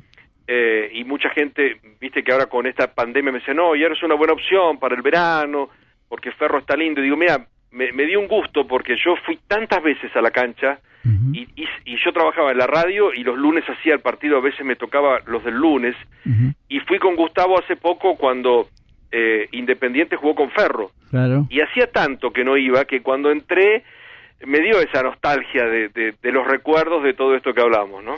Te agradezco muchísimo. No, por favor. Y la institución también te agradece mucho. No, por favor, son, son una institución muy fuerte, muy, muy fuerte. Y aquellos tiempos de, de Carlos Timoteo y todo, Sí. qué fuerte fue todo eso, ¿no? Sí, muy fuerte. Bueno, tratamos de, de que vuelvan esos tiempos. No, seguro. Y lo, lo bueno que cuando eh, pasan cosas tremendas y graves, uno ponga un punto y empiece otra vez a sacar la cabeza y empiece a levantar y, y, y se Yo viví mil años con eh, la historia que Atlanta iba a ser un supermercado, que a Ferro le iban a comprar los terrenos y iba a ser no sé qué cosa. Acá DF, donde vivo yo cerca, que los terrenos más caros del mundo, que DF iba a jugar en Platense y que iban a ser edificios, y se mantuvieron y sacaron la cabeza y siguieron para adelante, ¿no? Esa es la idea, te agradezco mucho. No, por favor. Paulo, si vos tenés que mencionar en tu gran trayectoria al top 5 de los cinco mejores jugadores de fútbol que viste en tu vida, ¿a. Sí. Y mira, me voy a correr mucho a un sector porque eh, para mí fue muy emocional, fue muy emocional y, y con cada uno tuve una historia. Primero es Diego, el primero es Diego por lo que nos entregó, por lo que vivimos, eso que yo cuento del 86, que fue mi cambio de vida porque era un, un pibe desconocido y, y me transformé en un tipo de, de- de los medios por trabajar en, en un programa que hacía 60 puntos, la alegría que le dio a la gente, la identificación de Diego con, con todo lo que era el valor argentino, ¿no? Porque nos iba mal siempre, nos fue mal, pero no como en estos tiempos. Pero en esos momentos era todo como la vuelta de la democracia y queríamos que todo empiece a funcionar y, y- y la selección decepcionó y se fue. Y después con Diego fue el primer jugador importante. Yo trabajaba con Marcelo ahí en la radio y Marcelo le hacía que yo 430 preguntas y en otros programas antes el- los periodistas decían 800 y yo le hacía la pregunta número 803 y el día que le hago una pregunta que no salía tanto en los medios me contesta con mi nombre dice sí como vos tenés como vos decís Paulo y yo cuando Diego dijo Paulo Mirá. me llamó poderosamente la atención y siempre tuvimos un buen vínculo. Eh, recuerdo el, el año, y ya te completo los cinco, el año que muere Pedro Pompilio, estaba en la cancha de Banfield, por eso lo tengo tan presente. Y yo cumplo el 29 de octubre y Diego el 30. Y estaba en la cancha y me suena el teléfono y me dice, hola Paulo Diego, feliz cumpleaños.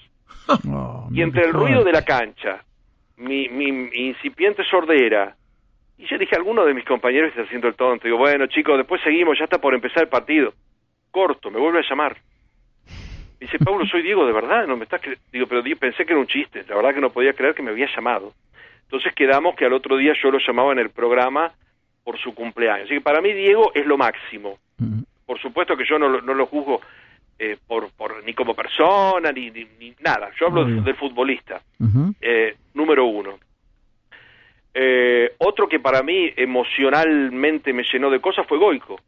Ah, Goico lo del vos. 90 fue conmovedor y, y lo quiero y lo tengo en el corazón y a Canigia lo tengo en el corazón. Y después jugadores muy, muy, muy extraordinarios que vi, el Beto Márcico, eh, hoy hablábamos de Maranga, Bocini, por supuesto que además el Beto Alonso que fue extraordinario, Sí. Enzo y Rubén Paz en Racing. Me pareció notable. Y después algunos otros, tal vez sin ser tan virtuosos, son jugadores que te llenaron. Que yo- uno habla del Turco García y el Turco en Huracán y en Racing fue brutal.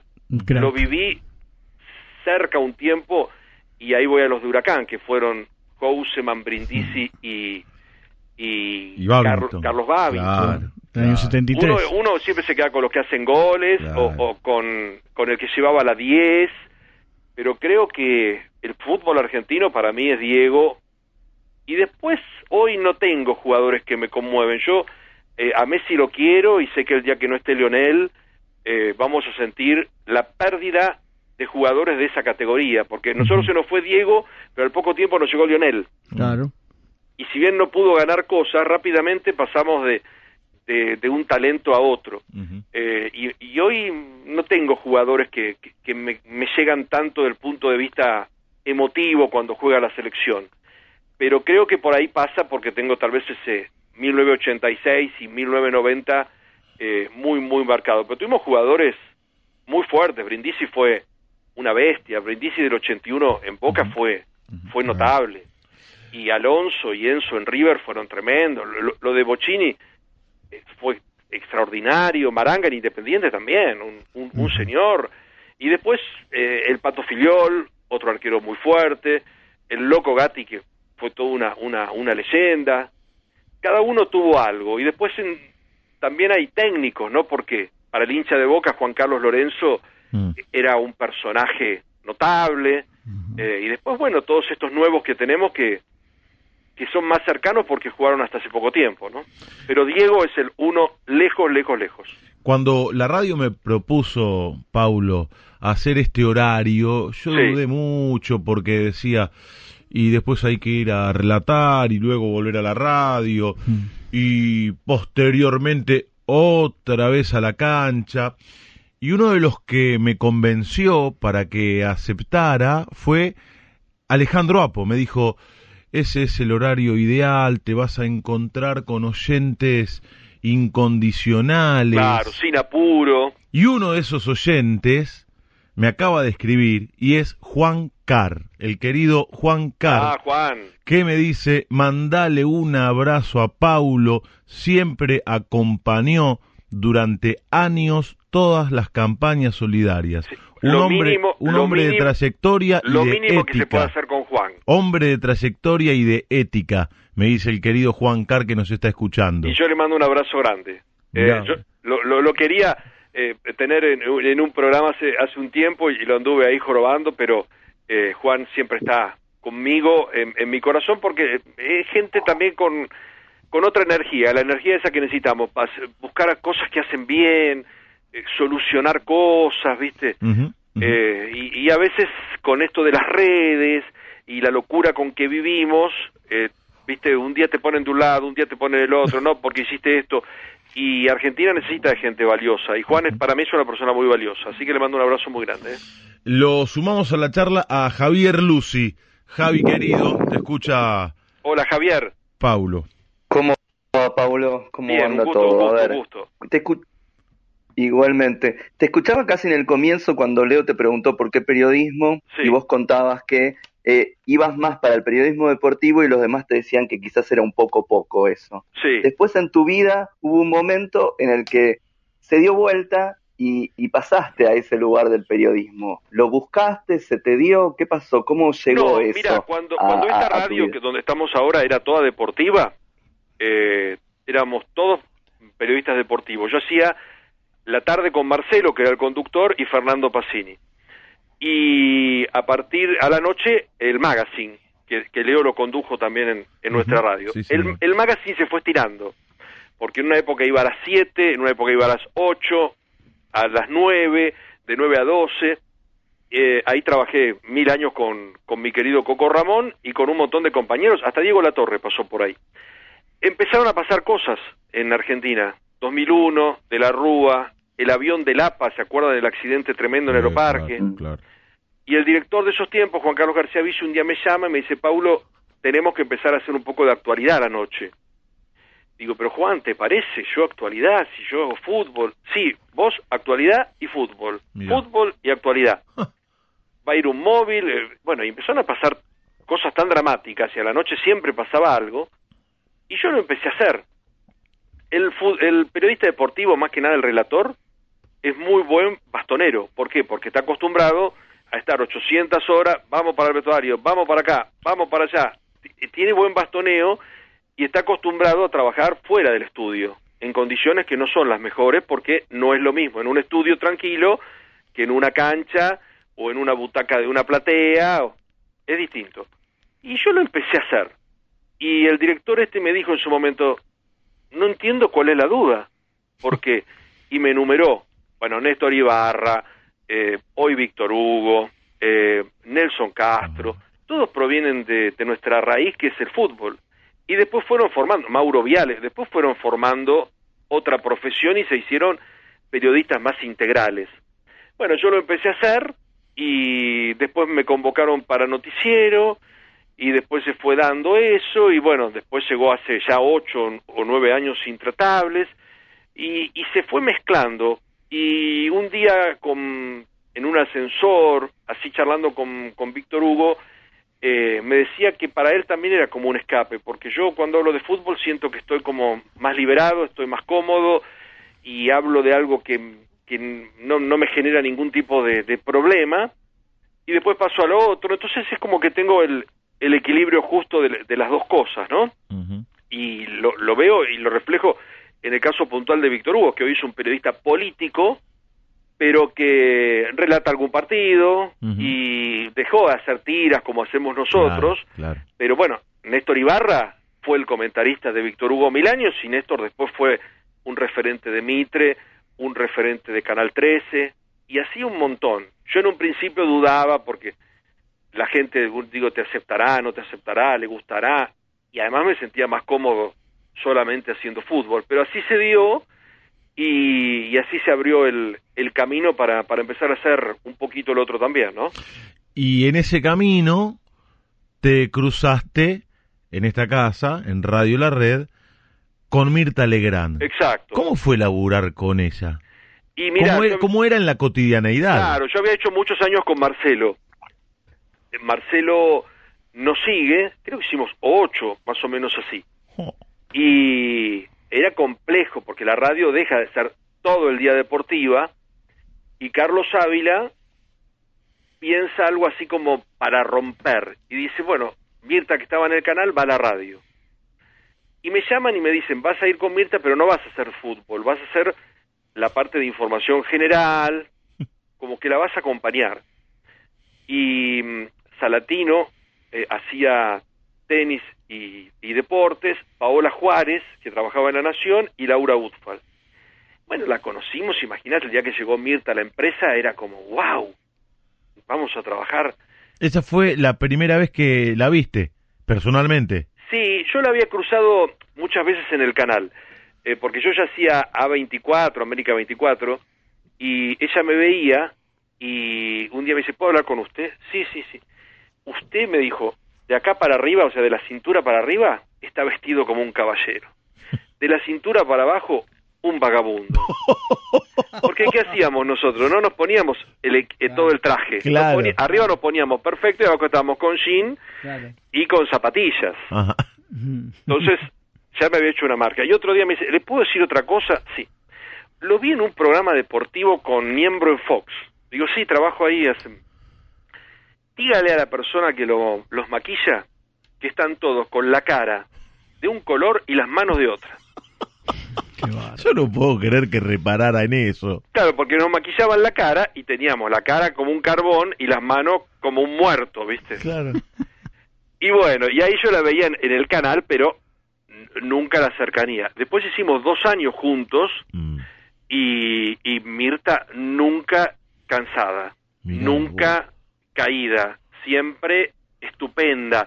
Yo iba a la radio iba de camisa y corbata, porque ella venía vestida de un modo que yo no podía ir como un vagabundo, más me había dicho eso, ¿viste? Siempre perfecta. Y después nos íbamos a, a la noche, una vez por mes, a algún hotel a comer y sorteaban regalos, un clima. Bueno, yo tengo hoy un, un vínculo muy afectuoso, no solo con ella. Mira, ahora cuando estuve con COVID, me parecía un número que yo no lo conocía mm. Y tenía tantos ceros que yo digo, estos son de la empresa de teléfono que me quieren cambiar y me tienen loco, ¿viste? y yo lo veía ese número y no le... Y un día digo, voy a atender. ¿Quién era? Mirta, para ver cómo estaba. Mirá. Que había cambiado su número y tiene un número con, con un número que se repite mucho.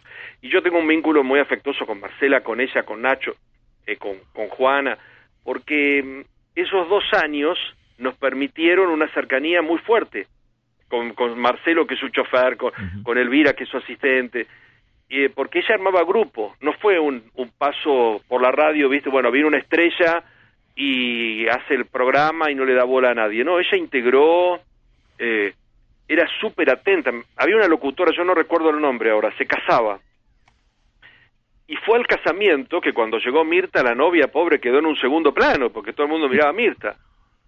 Y le, y le prestó unas joyas para que la chica use, que ella no podía creer lo que le habían prestado, porque cuando le dieron la cotización, la chica tenía miedo que alguien se las afane, viste, en, en la iglesia o en la calle. Claro. Le llevó con un cofrecito, yo de esto no entiendo nada, pero con unas joyas impresionantes para que las pueda lucir, muy generosa. La verdad que fueron dos años, eh, dos años lindos y yo le tengo mucho cariño y, y la verdad que, que, que- que los aprecio, los aprecio porque eh, estuvieron muy, muy cerca y armaron grupo y a veces se arman grupos laborales y a veces se arman éxitos donde no hay grupo y a veces se arman fracasos donde no hay éxito y tampoco hay grupo. Pero ahí se armó un lindo grupo y ella muy cercana y, y muy solidaria, atenta a todo. Si alguno tenía un problema, eh, si tenía que llamar ella para pedir eh, por una cama en, en un hospital, si alguno no conseguía un medicamento, ella siempre levantaba el teléfono para solucionar cosas. Te manda un gran abrazo Quique Schumann. Todo el un mundo, abrazo grande a Quique. eh, to- ¿eh? todo el mundo está despierto escuchando la radio, ¿te Esto diste no- cuenta? bueno, Quique está ahora con el tema del autoteatro, con Nito, con todos ellos, así que no creo que se acueste muy temprano, pero yo le mando un abrazo grande también. En un rato, te lo digo ahora como para que lo vayas pensando, Dale, para no sorprenderte luego. a ver. Te voy a pedir que armes el mejor equipo de todos los tiempos para transmitir fútbol por radio. Bueno, Un relator, un comentarista, dale, dos campos de juego, un informativista y un locutor comercial. Dale. En un ratito. Ahora te hacen la última pregunta eh, Gustavo Palmer y, y Javi Lucy. a ver. Pablo, una pregunta más o menos indiscreta. Vos en Intratables estás espléndido. ¿Preferís hacer radio o televisión?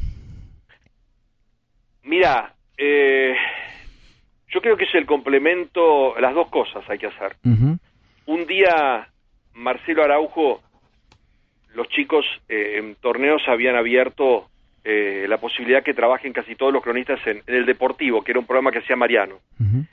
Y algunos chicos, algunos, al mediodía se iban a caminar por Plaza de Mayo a ver si los reconocía la gente, ¿viste? Porque estaban trabajando en eh, Telefe en ese momento. Y Marcelo un día se calentó porque no querían hacer radio. No, nosotros ya estamos haciendo programa en la tele, vamos a caminar por la Plaza de Mayo, nos conocen todos. Y Marcelo un día los agarró y le dijo, ¿ustedes se creen que Bernardo Neusta o que Magdalena Ruiz Viñazú son tarados, que viste cómo era Marcelo, So- es Marcelo, son tarados que se levantan a las 4 de la mañana 40 años porque no tienen nada que hacer. La radio te permite que la gente, esto, que la gente nos conozca más, que la gente sepa cómo vivimos, cómo pensamos, cómo nos reímos, porque nosotros hoy tenemos un, un clima donde contamos las cosas que hacemos en nuestra vida privada y los líos que nos pasan y, y las anécdotas de los viajes. En la tele eso no sucede. La radio te transporta a que cuando vas a la tele la gente sepa muchas, muchas cosas tuyas.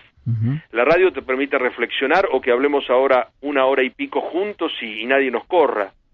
En la tele es como Twitter, 140 caracteres y todo rápido y es la atención del minuto a minuto, porque si hacemos esta nota en la tele y mide, por ahí nos quedamos juntos hasta las 4 de la mañana. y si no mide, a los 2 minutos 20 me dicen, Paulo, muchas gracias por haber estado. Y yo corto y digo, ¿qué habrá pasado? y la realidad es que me fue muy mal porque me di pésimo y porque nadie se interesó en lo que yo conté. Claro. Pero es un complemento eh, ideal. Yo creo que la radio es un ejercicio. Yo, mira, desde que empecé hago radio y tuve la suerte de trabajar en todas tiras exitosas Mm. y le doy un valor muy importante porque la mayoría de la gente si, si yo le pregunto ¿qué conoces cosas mías? me conoce por cosas que yo cuento en la radio o por cómo pienso Qué bárbaro eso. y la tele bueno te populariza la tele te da como como una un, ot- otro cartel pero la radio es muy muy muy importante y nosotros la queremos y nosotros siempre buscamos estar en, la radio. Mira yo eh, cuando trabajé muchos años en torneos y competencias y estaba ahí con Mirta y subíamos una escalera mecánica y después estaba con Fernando Niembro y después hacíamos mil cosas y con Bilardo y con este y con el otro, yo nunca descuidé la radio porque la radio a mí me encanta y, y siempre me proyecto hasta el día que, que se termine la parte laboral de mi vida trabajando también en, en, en la radio. La radio tiene una comodidad, tiene una familiaridad, eh, el hecho que nosotros nos conocemos todos y que vamos a trabajar, hasta, hasta la ropa es diferente porque uno puede ir cómodo, en la tele tiene que estar pendiente de toda la cuestión estética, Salvo que te toque trabajar con Mirta. salvo con Mirta que tenés que ir como un soldado porque si no era un vagabundo, ¿no? Claro, por eso. Pero la, la, la radio tiene un- un- una cosa, y, y la nuestra tiene esa particularidad, que hace muchos años que estamos todos Mm. Tal juntos, cual, tal cual. y nos conocemos, y, y, y- y- y tiene un clima familiar diferente al de la tele. La última de Javi, Lucy. Sí, A ver, Paulo, viene un productor y te dice, Paulo, ¿qué programa querés hacer que yo te lo produzco? ¿Qué programa harías? mira, yo, yo hoy estoy muy cómodo. Si me preguntás qué me gustaría hacer, eh, me gustaría hacer algo así como una mezcla de fútbol y actualidad. Mm. pero no un horario, no, no un prime time de la radio que es de, de 6 a 12, de 6 a 14. Trabajar en una tarde, trabajar en un regreso. Muchas veces también fantaseé, pero nunca pude porque tengo intratables con decir, bueno, me encantaría volver a lo que hacía que era la noche. Yo hice como 11 años la noche en la radio. Eh, pero no me veo fuera de esta radio. Ya, viste, pienso que, que eché raíces en, en una empresa y que estoy cómodo. Eh, no, no tengo una ambición de decir quiero hacer esto, quiero hacer el otro. En, en la tele vos tenés la ventaja que cuando formás equipo, eh, y, y hoy que trabajamos muchos entre panel y conductor, todos tiramos para un mismo lado. Cuando vos vas al medio y sos el conductor, tenés el peso del rating. Y algunos el rating lo manejan bien y otros lo manejamos más o menos. ¿Por qué? Porque estamos todo el día mirando eso. Entonces el día que te va bárbaro te vas contentísimo y el día que bajó porque el programa no fue bueno, porque enfrente tenés a River con San Pablo, o porque debuta Tinelli con no sé quién, y vos no podés vivir atado a un número que te pone contento o te pone triste. Pero así como estoy, estoy bien. Sí me gustaría tal vez en, en, en la radio hacer algo más mezclado, eh, con acompañar, entretener, eh, eh, algo algo cómodo, al- algo lindo donde yo puedo tocar porque eh, entré en el, en el mundo de la actualidad o en el mundo de la política y, y en el mundo de- del fútbol no quedé desactualizado. Yo tenía miedo, bueno, si me dedico mucho a una cosa quedo mal en la otra o, o qué sé yo, si le, le hablo a Donofrio, a Meal, no me dan pelota o si quiero hablar con Poncio, con Carlitos Tevez y gracias a Dios todo el mundo me atiende el teléfono. Entonces todavía significa que, que, que esa vigencia la tengo. Eh, Paulo, ¿qué fue lo más decepcionante que te ocurrió en la profesión? ¿O lo que te generó más angustia, más tristeza? Muchas veces la ansiedad porque uno cree que este es un trabajo inestable. Mm, Y ahora que miro para atrás y que vos me hiciste recordar tantas cosas y tantos momentos, recuerdo hechos puntuales, recuerdo eh, qué sé yo, ir a una imprenta a buscar volantecitos porque tirábamos en la cancha que decía la campaña de Boca está en Splendid, ¿viste? Para que la gente sepa que hacíamos eso. Pará, vos tirabas eh, los volantes y no, después... nosotros llevábamos un montón de volantes a la cancha y cuando estábamos arriba en la vieja platea de Boca, en los palcos Sí. viejos, eh, tirábamos ahí por la ventana para abajo, ¿viste? Volante. O sea, tirabas los volantes y a la vez relatabas el partido. O sea, el relator promocionaba la transmisión de la que era parte. Y hasta el sábado a las 12 de la noche Ah, estábamos bueno. armando carpetas porque Ah, pedían vos. tanto y yo en un momento, viste, estaba como en todos los lugares de la orquesta. Hoy no lo haría, ¿no? Mirá vos. Pero Julio me decía, Paulo, dedícate a esto, Paulo, hacer otro, Paulo, pon el otro, Paulo, los locura. Y yo era como, al ser, qué sé yo, medio pibe, hacía un poco de todo, ¿no? Eh, Y, y- esa, y- es- esa parte, bueno, uno pone una... Yo hoy veo a algunos chicos nuestros Sí. que están formándose Sí. y los veo y a, y a veces me, me transporto a ese tiempo porque Claro, digo, bueno, yo también tenía esa inquietud Claro, o, claro. o- o yo también quería esto, ¿viste? Sí. Porque todos lo, lo, lo hemos vivido. Pero ¿existió esa decepción o esa desilusión No, tal vez? la decepción era creer que no podía tener trabajo, Mm, eh, que se podía cortar, eh, pero la carrera me fue llevando. La Mm. verdad yo no tengo Mm. grandes eh, angustias. Eh, siempre trabajé en, en materia deportiva en programas exitosos. Trabajé con Fernando Niembro, Marcelo Araujo, Adrián Paenza, Ernesto Cherquis Vialo, Mariano Clos. Siempre me llamó gente importante, porque yo me dejaba uno, me llamaba el otro. Claro, claro. Entonces, eh, yo en un momento el- eh, hice el- un- una tarde para la radio y ya cuando me buscaron el otro perfil, me dijeron, bueno, aflojemos un poco con el fútbol. Y después Mariano me lleva otra vez al fútbol, Mariano se rompe un pie jugando un partido él, entonces yo no estaba haciendo, me llama y dice, Pablo, tenés que ir urgente el domingo a Boca, no sé cuánto. Mariano Clos. Claro, Mariano Clos. ujú. Entonces ahí vuelvo y hago dos porque Mariano estaba enyesado y después me dijeron, no, Mariano quiere que sigas. Entonces ahí volví. Y después se fue eh, Mariano y me quedé con Gustavo, que tuve, bueno, ahí un, un tiempo loco porque tenía que hacer casi todo hasta que vinieron todos ustedes de nuevo, ¿no? Pero siempre me fueron llevando, qué sé yo, estuve con Marcelo, se fue Marcelo, eh, me agarró mm, eh, Fernando, Fernando me llevó a la última palabra un montón de tiempo. Siempre me fueron como Ernesto Cherquis Vialo, yo Ernesto no lo conocía. Un día él, él trabajaba para una radio de Córdoba y su relator era José Gabriel Carvajal. José tuvo un problema y no sé cómo se le ocurre a, a César Ferri, me llama, que había trabajado con ese Paulo, ¿te puedo pedir una gauchada? ¿Cuál?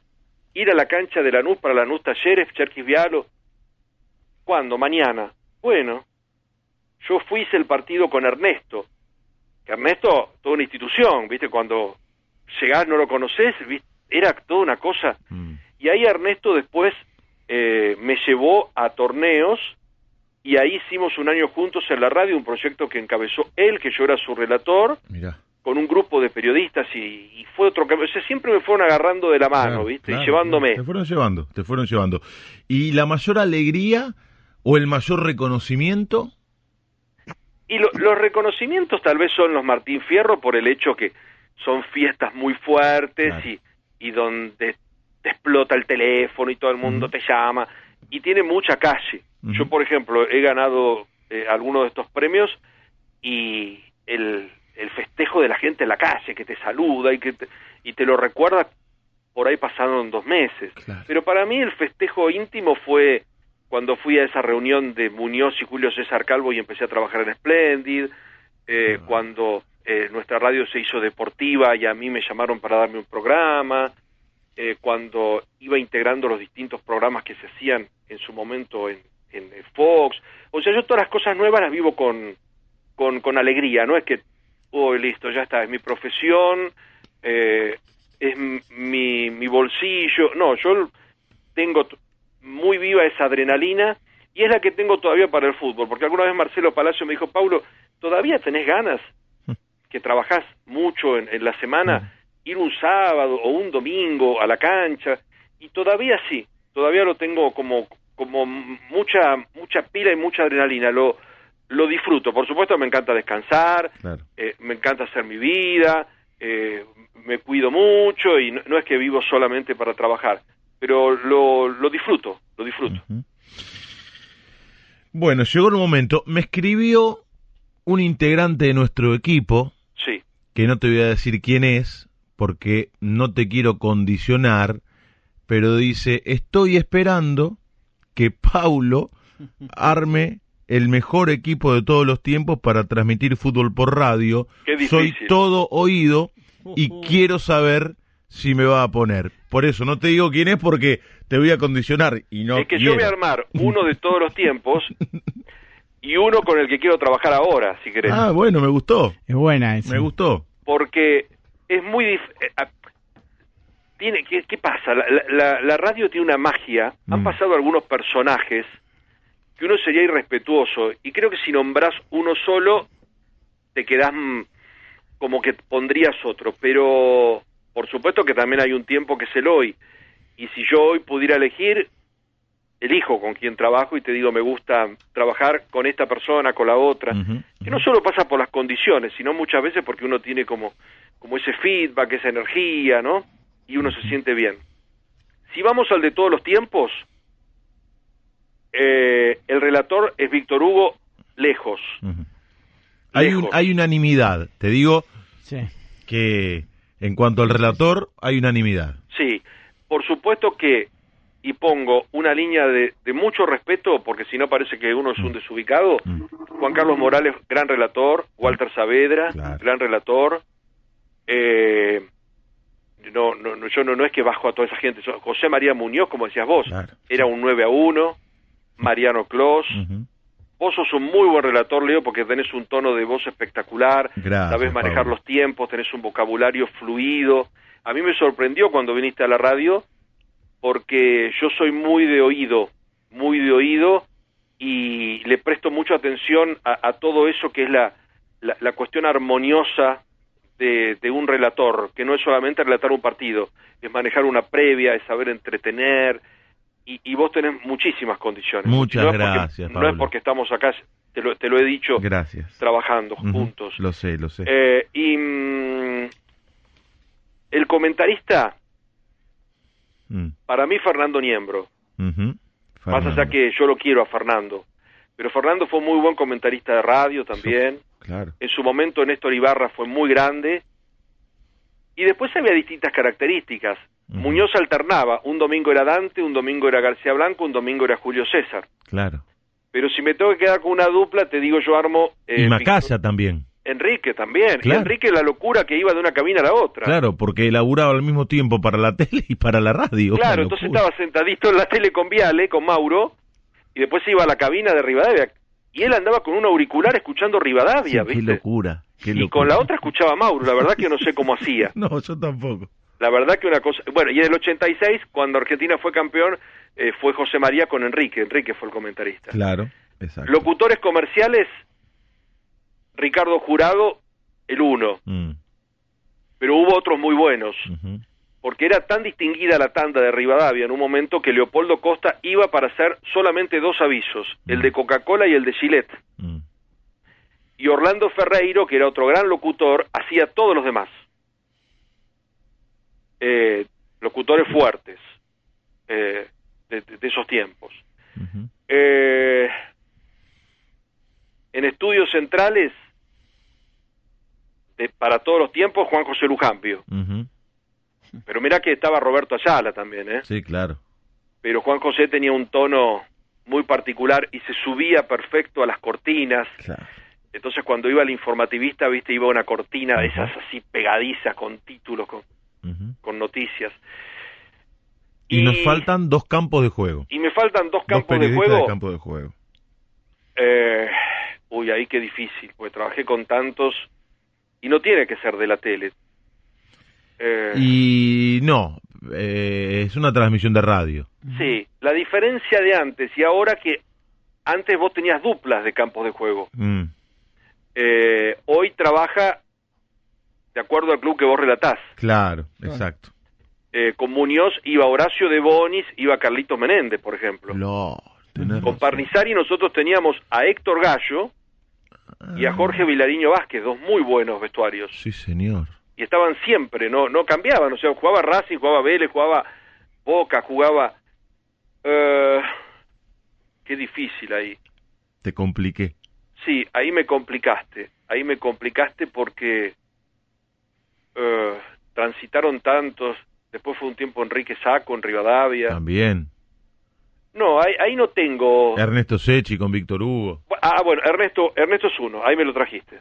Ernesto es uno porque hacía esas crónicas fantásticas. Crónica. y porque armó una revolución, armó algo diferente. Armó algo diferente. Ernesto te lo pongo y lo voy a poner a mi querido Horacio de Boni porque Horacio trabajaba con un Muñoz que lo volvía loco y Horacio conseguía ter- terminaba el partido y tenía que conseguirlo a la torre para hacerle escuchar el gol de Muñoz y terminaba el partido y tenía que hacer escucharle el gol a no sé quién y tenían lo pongo lo pongo a Horacio lo pongo a Muy Horacio bien, muy bien. Y, y, y, y me vas a armar también el equipo con los que te gustaría trabajar.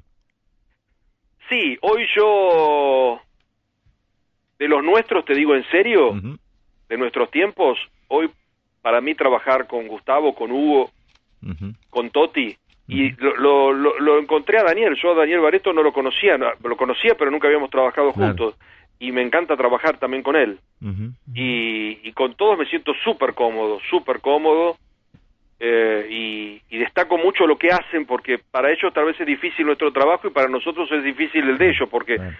hay que decir si es penal, si no es penal, si nos pusieron fuera de juego, si la mano, si no sé qué cosa, ¿viste? Eh, con los que trabajo en la radio, yo trabajo con todos ellos bien y cómodo y, y siempre me han respetado y, y la verdad que yo voy como compañeros de, de toda la vida. Eh, Raúl Fernández en, en estudios es una historia Claro. y a Raúl lo conocí en mi punta cuando empecé en Splendid, que era un pibe, pero ya era canoso, y trabajamos ahí mucho tiempo juntos, y hoy lo pongo conmigo, hoy lo pongo conmigo. Eh, porque yo también me gusta respetar las trayectorias, a mí las cosas eh, no es que tienen fecha de vencimiento, muchas veces las cosas se vencen por un paso lógico de la vida o porque estamos para otra cosa o, o no queremos más. Eh, el locutor es Pablo Navarro, nuestro querido Pablito, porque tiene un- una fuerza, porque me gusta compartir con él, eh, es, es piola, sabe manejar los Está tonos. un poco loco igual. Está un poco loco, sí, sí, sí. Se graba, Hemos, tenido discusiones, Y come mucho en la cabina. come mucho, saca fotos, Se graba. te, te graba. Un día yo llegué con... ah, Yo ahora ya estoy tranquilo. Sí. pero Un día llegué con los pájaros medio volados, ¿no? Y no sé qué pasaba, y entramos en una discusión, y yo una botella cerrada de gaseosa, no sé cómo se abrió, le di un golpe para, para no agarrarme con él, porque no me gusta pelearme, ni, ni, ni soy puteador, ni nada de eso. Entonces, de la bronca que tenía, hice así con la botella y explotó como un pozo petrolero y mojé a todo, lo mojé a él. Pero la gente también tiene que entender que es un trabajo que hacíamos muy difícil en una cabinita todos juntos mucho tiempo y bueno, a veces uno va con alguna cosa de afuera y la mete. Y después nosotros tenemos a, a distintos chicos para trabajar en vestuario, pero los nuestros de hoy tienen una capacidad notable porque son capaces de en dos horas eh, no parar de brindarte material, de hacerte hablar con jugadores, de contarte cosas. Y creo que nuestros Arévalos, nuestros Yarroch, eh, son eh, tipos que, que trabajan bien. Pero también ten- tenemos a Diego, a Lausana, a Martínez, no por quedar bien, sino porque es una escuela. Y cuando las escuelas están impuestas, la gente trabaja de un determinado modo.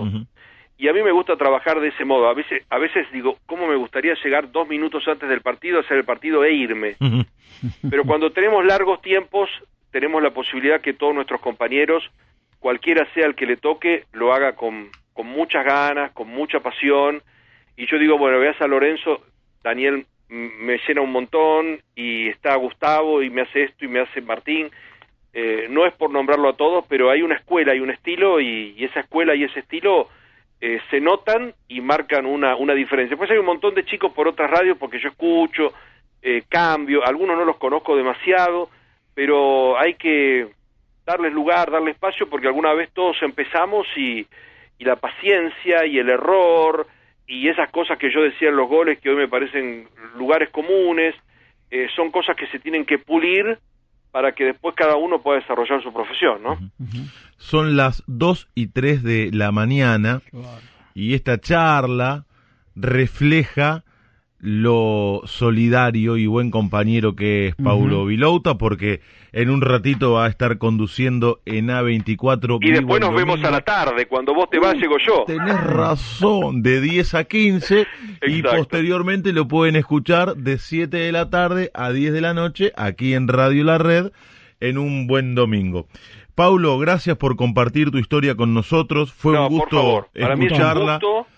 Eh, vuelvo a repetir, eh, este es un, un horario que te calza justo, eh, porque tenés el tono, el horario, las herramientas para hacerlo, que eso es muy importante, y mm, que vayas sumando cosas, eh, porque así como se te abre la carrera en un montón de cosas que haces, este tipo de segmentos hay que cuidarlos. Yo sé que es un esfuerzo, yo sé que dormís, dormís poco, yo sé que cuando estamos en plena actividad es duro, pero son espacios que marcan el, el sello de los periodistas, de los conductores, de, de los hombres de los medios.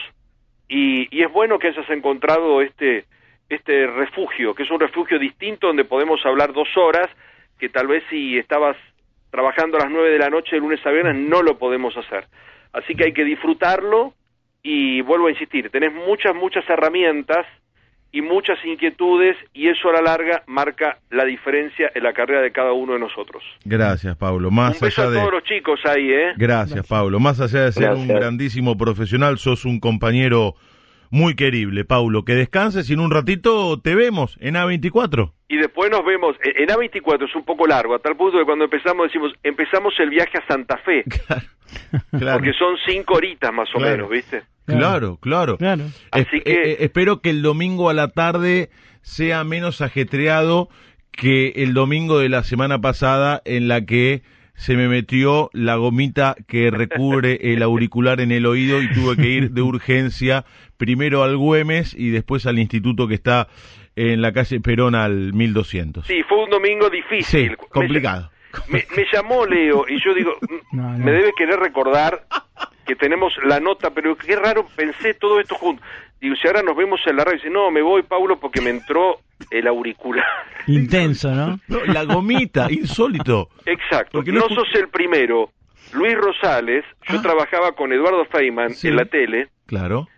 y no sé qué hizo Luis, viste, eso que uno se está toqueteando el, el auricular, se fue. Y a los dos días falta, no, está con un problema en el oído. Bueno, se le había roto un pedazo de auricular y eso se, de- se quedó ahí adentro. Y el, el- te agarra un dolor, No, tremendo. una cosa. Tremendo, Así- lo mal que lo pasé. Así que no sos el único, porque el domingo decíamos, che, mirá, Leo, lo, lo que le pasó, no lo teníamos en el radar, pero ya sos el segundo, Leo, ¿eh? Pero ya estoy bien, ¿eh? Estoy, estoy bárbaro, escucho bárbaro. Paulo, te mando un gran abrazo, Bueno, chicos, un, un gustazo, ¿eh? abrazo, y, Pablo. y en nuestra radio poder charlar tranquilos y, y me trajeron un montón de recuerdos y todo parece ayer. Gracias. Pero, pero pasó hace mucho tiempo. Gracias por compartirlos. Chao, No, un Paulo. gusto grande. Disfruten la noche. Un beso para todos ahí, ¿eh? Muchas gracias, chicos. gracias. Paulo Vilouta compartió el cafecito con colegas, con nosotros, en el alargue de fin de semana de Radio La Red.